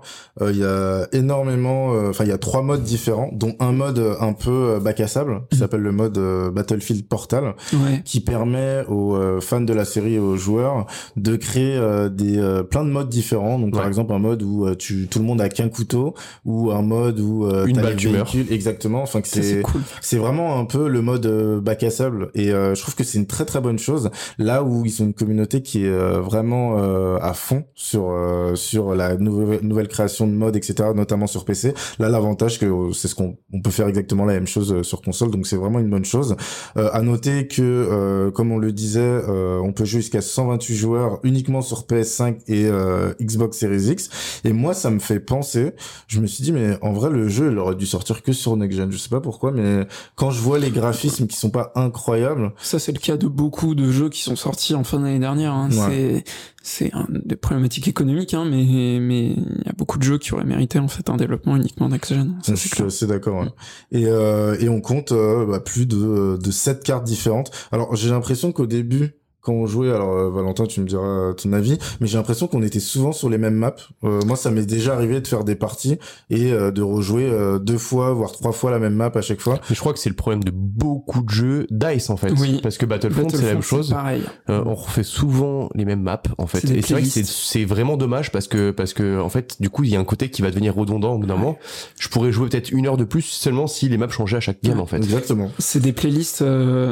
j'en, enfin, j'en ai un, un petit peu entendu entendu parler, bah, notamment sur Battlefront.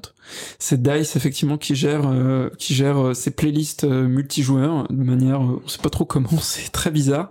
Et effectivement, on se retrouve à ne jouer que certaines maps en fonction de notre zone géographique, parfois de notre adresse IP, etc. Et c'est très très très bizarre. C'est chiant en fait. c'est chiant. Et sur Battlefront, moi, il m'est arrivé de faire des sessions de 2-3 heures de jeu où je voyais deux maps. Mais c'est euh, fou alors qu'il y en a. Alors qu'il y, en a, il y en a 20, je crois. Donc c'est c'est. Ouais, non, c'est abusé. Hein. Ouais, c'est assez dingue. C'est assez dingue. Et, euh, et juste pour revenir, euh, en fait, bah, moi, juste pour resituer, j'adore le jeu. Je, j'ai joué, enfin, on y a joué énormément avec euh, Valentin, donc euh, j'ai, beau parler de, de points négatifs, j'ai, j'ai vraiment adoré le jeu. Mais en fait, je pense, et vous me donnerez, vous me donnerez votre avis juste après. Est-ce que vous pensez pas qu'il est sorti trop tôt, en fait, le jeu? Bah, si, moi je pense, bah, euh, t'évites de toute façon un nombre de problèmes considérables euh, quand tu laisses le temps euh, aux développeurs de travailler, quoi. Bah, il était tout simplement pas fini le jeu, en fait. Fini, c'est-à-dire que tu vois, je pense, je pense pas qu'ils se sont dit, chat vocal, on va le retirer. non mais franchement, ça c'est juste incroyable. C'est, pour moi, c'est un truc qui était pas fini. Euh, ça devait entrer en collision avec d'autres éléments du jeu, créer des bugs, etc. Du coup, bah, ils se sont juste dit, on l'enlève, on le remettra plus tard. Euh, je me, je me souviens qu'avec Adèle, au début, on n'y croyait juste pas. En fait, on cherchait pendant vraiment une heure sur le menu principal de, de, de, du jeu pour essayer de trouver comment réussir à parler à mon pote dans le jeu. Mm. Jusqu'au moment où on regarde sur tête, en fait, euh, on voit, bah, c'est pas encore annoncé de date, mais il y a pas de chat vocal. On fait, mais c'est pas possible, quoi. Du coup, on passait notre temps à s'appeler euh, au téléphone, au téléphone euh, pour justement communiquer sur un jeu qui, euh, enfin, c'est limite primordial en fait de, de discuter avec avec son ses, coéquipiers. Donc, et je pense que c'est en lien avec les chiffres. Hein, je me suis noté que le nombre de joueurs de Battlefield 2042 chute de 70% en seulement deux ah semaines et à contrario euh, une augmentation euh, du nombre des joueurs euh, sur BF5 parce qu'en fait les gens ont juste acheté le jeu et ils se sont dit tant que le jeu n'était pas réparé bah on va retourner sur les, les anciens BF et là t'as as, l'info si c'est un peu remonté ces temps-ci? Euh, je non j'ai malheureusement pas l'info. Super. Après euh, je pense que le beau travail bon alors salut je me casse. Alors, non mais en gros je pense que ça va remonter quand quand le jeu sera sur le Game Pass évidemment. Mais mais et j'avoue que c'est un bon move pour le coup bah oui c'est juste un ça sauve, hein. ça sauve le jeu euh, d'un, d'un, pas d'un oubli, mais en tout cas d'une espèce de mise au placard euh, euh un peu anticipée, quoi. Donc, Donc ça, c'est surtout d'un jeu, ouais, carrément, qui a eu des pétitions pour euh, passer le jeu soit free to play. C'est là où je trouve que la communauté était beaucoup trop dure, en fait. Tu vois, parce que le jeu, je, me, je passais quand même de vrais bons moments, malgré tout, bah, même si le jeu était buggé de ouf, en fait. Je suis assez d'accord. Je suis vraiment d'accord du pour dire que j'ai passé énormément euh, de bons moments sur le jeu. Et euh, de toute façon, l'avantage qu'on a, c'est qu'on a vu l'évolution du jeu. Là aujourd'hui, ils ont rajouté euh, le chat vocal. évidemment que ça me donne envie de retourner sur le jeu. En soi, il est pas, il est pas si, il est pas nul en fait. non, non, mais pas du tout. en fait. il est même bon. Il, est, juste sorti, hein. pas fini, mais comme beaucoup de. Enfin, c'est un, un, peu la maladie de ces derniers. C'est un peu la maladie de ces derniers Moi, je vois le dernier Halo qui sort en kit. Le, ouais, c'est vrai qu'Halo Infinite, la campagne, euh, Alors, c'est-à-dire Bah, je crois que c'est quoi qui est sorti en, premier C'est le euh, multi ou c'est la campagne Ouais, en fait. Ah oui, c'est euh, ça, oui, d'accord. Le multijoueur est sorti en premier. ils avaient fait un peu un reveal pour les 20 ans de la franchise Halo, si je dis pas de bêtises. Qui était affreux. Et non, moi j'ai trouvé ça assez, euh, assez Ah, tu parles à temps du reveal euh, des premiers trailers ou? Bah en fait non, juste euh, oui, ouais. En fait, euh, ils avaient annoncé Halo Infinite, donc la campagne sur le un Xbox Showcase, qui effectivement le jeu était pas, il était pas beau en fait, il juste était vraiment pas beau. Et et en fait, ils avaient repoussé le jeu d'un an, d'un an pardon. En fait, c'est un jeu qui était marketé pour sortir en même temps que la Xbox Series X, donc au final non. Et et en fait, pour faire patienter les joueurs, c'est-à-dire trois mois ou même un mois avant ou deux mois avant la sortie euh, du, de la campagne Halo Infinite, ils ont sorti le multijoueur dans un premier temps. Donc là, les gens avaient la possibilité de jouer au multijoueur que j'ai adoré. J'ai vraiment adoré alors que je suis pas un gros fan de multijoueur d'Halo de base. Et euh, après coup, euh, la campagne bah, Halo est sortie. Et encore une fois, on quitte, comme tu disais, Baptiste, il n'y a pas le mode coop qui est disponible au lancement du jeu, ce qui est vraiment dommage parce que je pense que ça s'y prête énormément. J'aurais adoré surtout, faire avec des, vous en fait. C'est des points qui sont négligés, mais qui devraient vraiment pas être négligés. C'est primordial. C'est-à-dire qu'en fait, aujourd'hui, euh, on, s'est souvent dit avec Adèle euh, pour certains jeux, euh, tiens, on aimerait bien le faire ensemble. Tu vois, on se réserve un soir de la semaine et ce jeu-là, on le fait ensemble et on, et on kiffe ensemble. Tu vois. Et le truc, c'est que malheureusement, quand tu vois ça, c'est tellement déceptif que limite ça te donne pas l'envie de continuer d'aller plus loin dans l'histoire mm. ou tu vois de d'aller plus loin dans le jeu quoi. Exactement. Et du coup, bah c'est un jeu que j'ai fini d'une traite et euh, dû au fait que euh, bah, le multijoueur sort après, je pense je pense pas que j'y retournerai même s'il rajoute euh, la, la coop en fait mm. dans, dans, le mode campagne. Donc voilà. Ok. C'était la petite parenthèse. Puis Cyberpunk et puis tu vois qui arrivait pas fini. Et puis j'en ai, pas d'autres forcément qui me viennent en tête, bah, mais ça conclut bien un peu le secteur du jeu vidéo aujourd'hui, c'est que t'as quand même des éditeurs qui sortent euh, leur épingle du jeu. Euh, je pense notamment à toutes les exclus Sony qui généralement quand on sort sont vraiment très quali, sont très très quali. Euh, même chose pour Microsoft sur les dernières exclus qu'ils ont eu avec Forza 5 qui est juste incroyable. Franchement, ouais, super belle découverte. Hein. Vraiment très très beau jeu. Mais mais c'est vrai qu'à côté, en fait, malheureusement, et je pense que c'est un peu le cas pour tous les éditeurs, c'est les actionnaires mettent la mm. pression et on sort les jeux, enfin on sort les jeux de plus en plus tôt, même s'ils sont pas finis. Et en fait, ils partent du principe que ok c'est pas grave le jeu est fini mais euh, vous inquiétez pas on va euh, on va le corriger euh, dans les mois à venir. Et je pense que ça les joueurs en ont marre. Bah c'est grave. en fait encore une fois tu payes un, un, un jeu next gen 80 balles euh, t'as envie qu'il soit fini quoi. T'as envie qu'il t'as envie d'avoir au moins le chat vocal t'as pas envie d'attendre trois mois euh, effectivement pour pouvoir y jouer euh, quand il sera terminé et patché dans tous les sens ouais, cette année il y a de gros gros gros gros hits qui vont qui vont arriver je pense Pokémon. bah c'est vrai qu'il y a un Pokémon en fait. C'est c'est affolant il y a Pokémon tout le temps j'ai l'impression que tous les six mois il y a un Pokémon. Là c'est quoi le nom? C'est Violet je crois? Enfin je sais plus. Je sais pas mais je sais que j'ai fait, quasiment tous les Pokémon sauf l'archéo je pense. Enfin franchement c'est un truc moi je reste le pigeon qui à chaque fois est déçu en fait. Vraiment. Euh, mais qui les achète à chaque fois quoi. Pour ne pas le finir hein. certains je les finis pas. Mais j'en ai j'en finis bon les gars bah écoutez euh, en tout cas je pense qu'on aura fait un bon tour d'horizon. Je suis d'accord. Euh, c'était très très complet à la fois sur sur Dice. Je pense qu'on a on a bien parlé du studio on a bien parlé de ces jeux et on a aussi pas mal digressé. Donc c'est très très cool. Euh, moi, ce que je vous propose, c'est qu'on se donne rendez-vous de toute façon pour une prochaine émission. Je suis totalement chaud. Parce que le format. Moi, je pense que je vais pas être disponible. Évidemment, avec grand plaisir. Voilà. Parce que le format s'y prête est plutôt cool. Donc, euh, moi, ça sera avec plaisir. Un très bon moment. Merci. Faire un hein. épisode 2 de ce Coming When It's Ready. Merci beaucoup hein, pour l'invite, euh, l'invite euh, Baptiste, et vraiment hâte de, de, de, se retrouver autour d'une table et parler d'un nouveau studio. Et ben demain, comme ça tu fais le montage dans la nuit, comme ça demain, Ok, c'est parti, on, enchaîne direct. Ouais, je vais voir ce, qu'on peut, ce, que, ce que je peux faire pour bah, du coup vous proposer cet épisode quand il sera prêt. Trop chaud. Trop chaud, merci beaucoup. merci euh, Baptiste. À bientôt. À bientôt. ciao. ciao. ciao.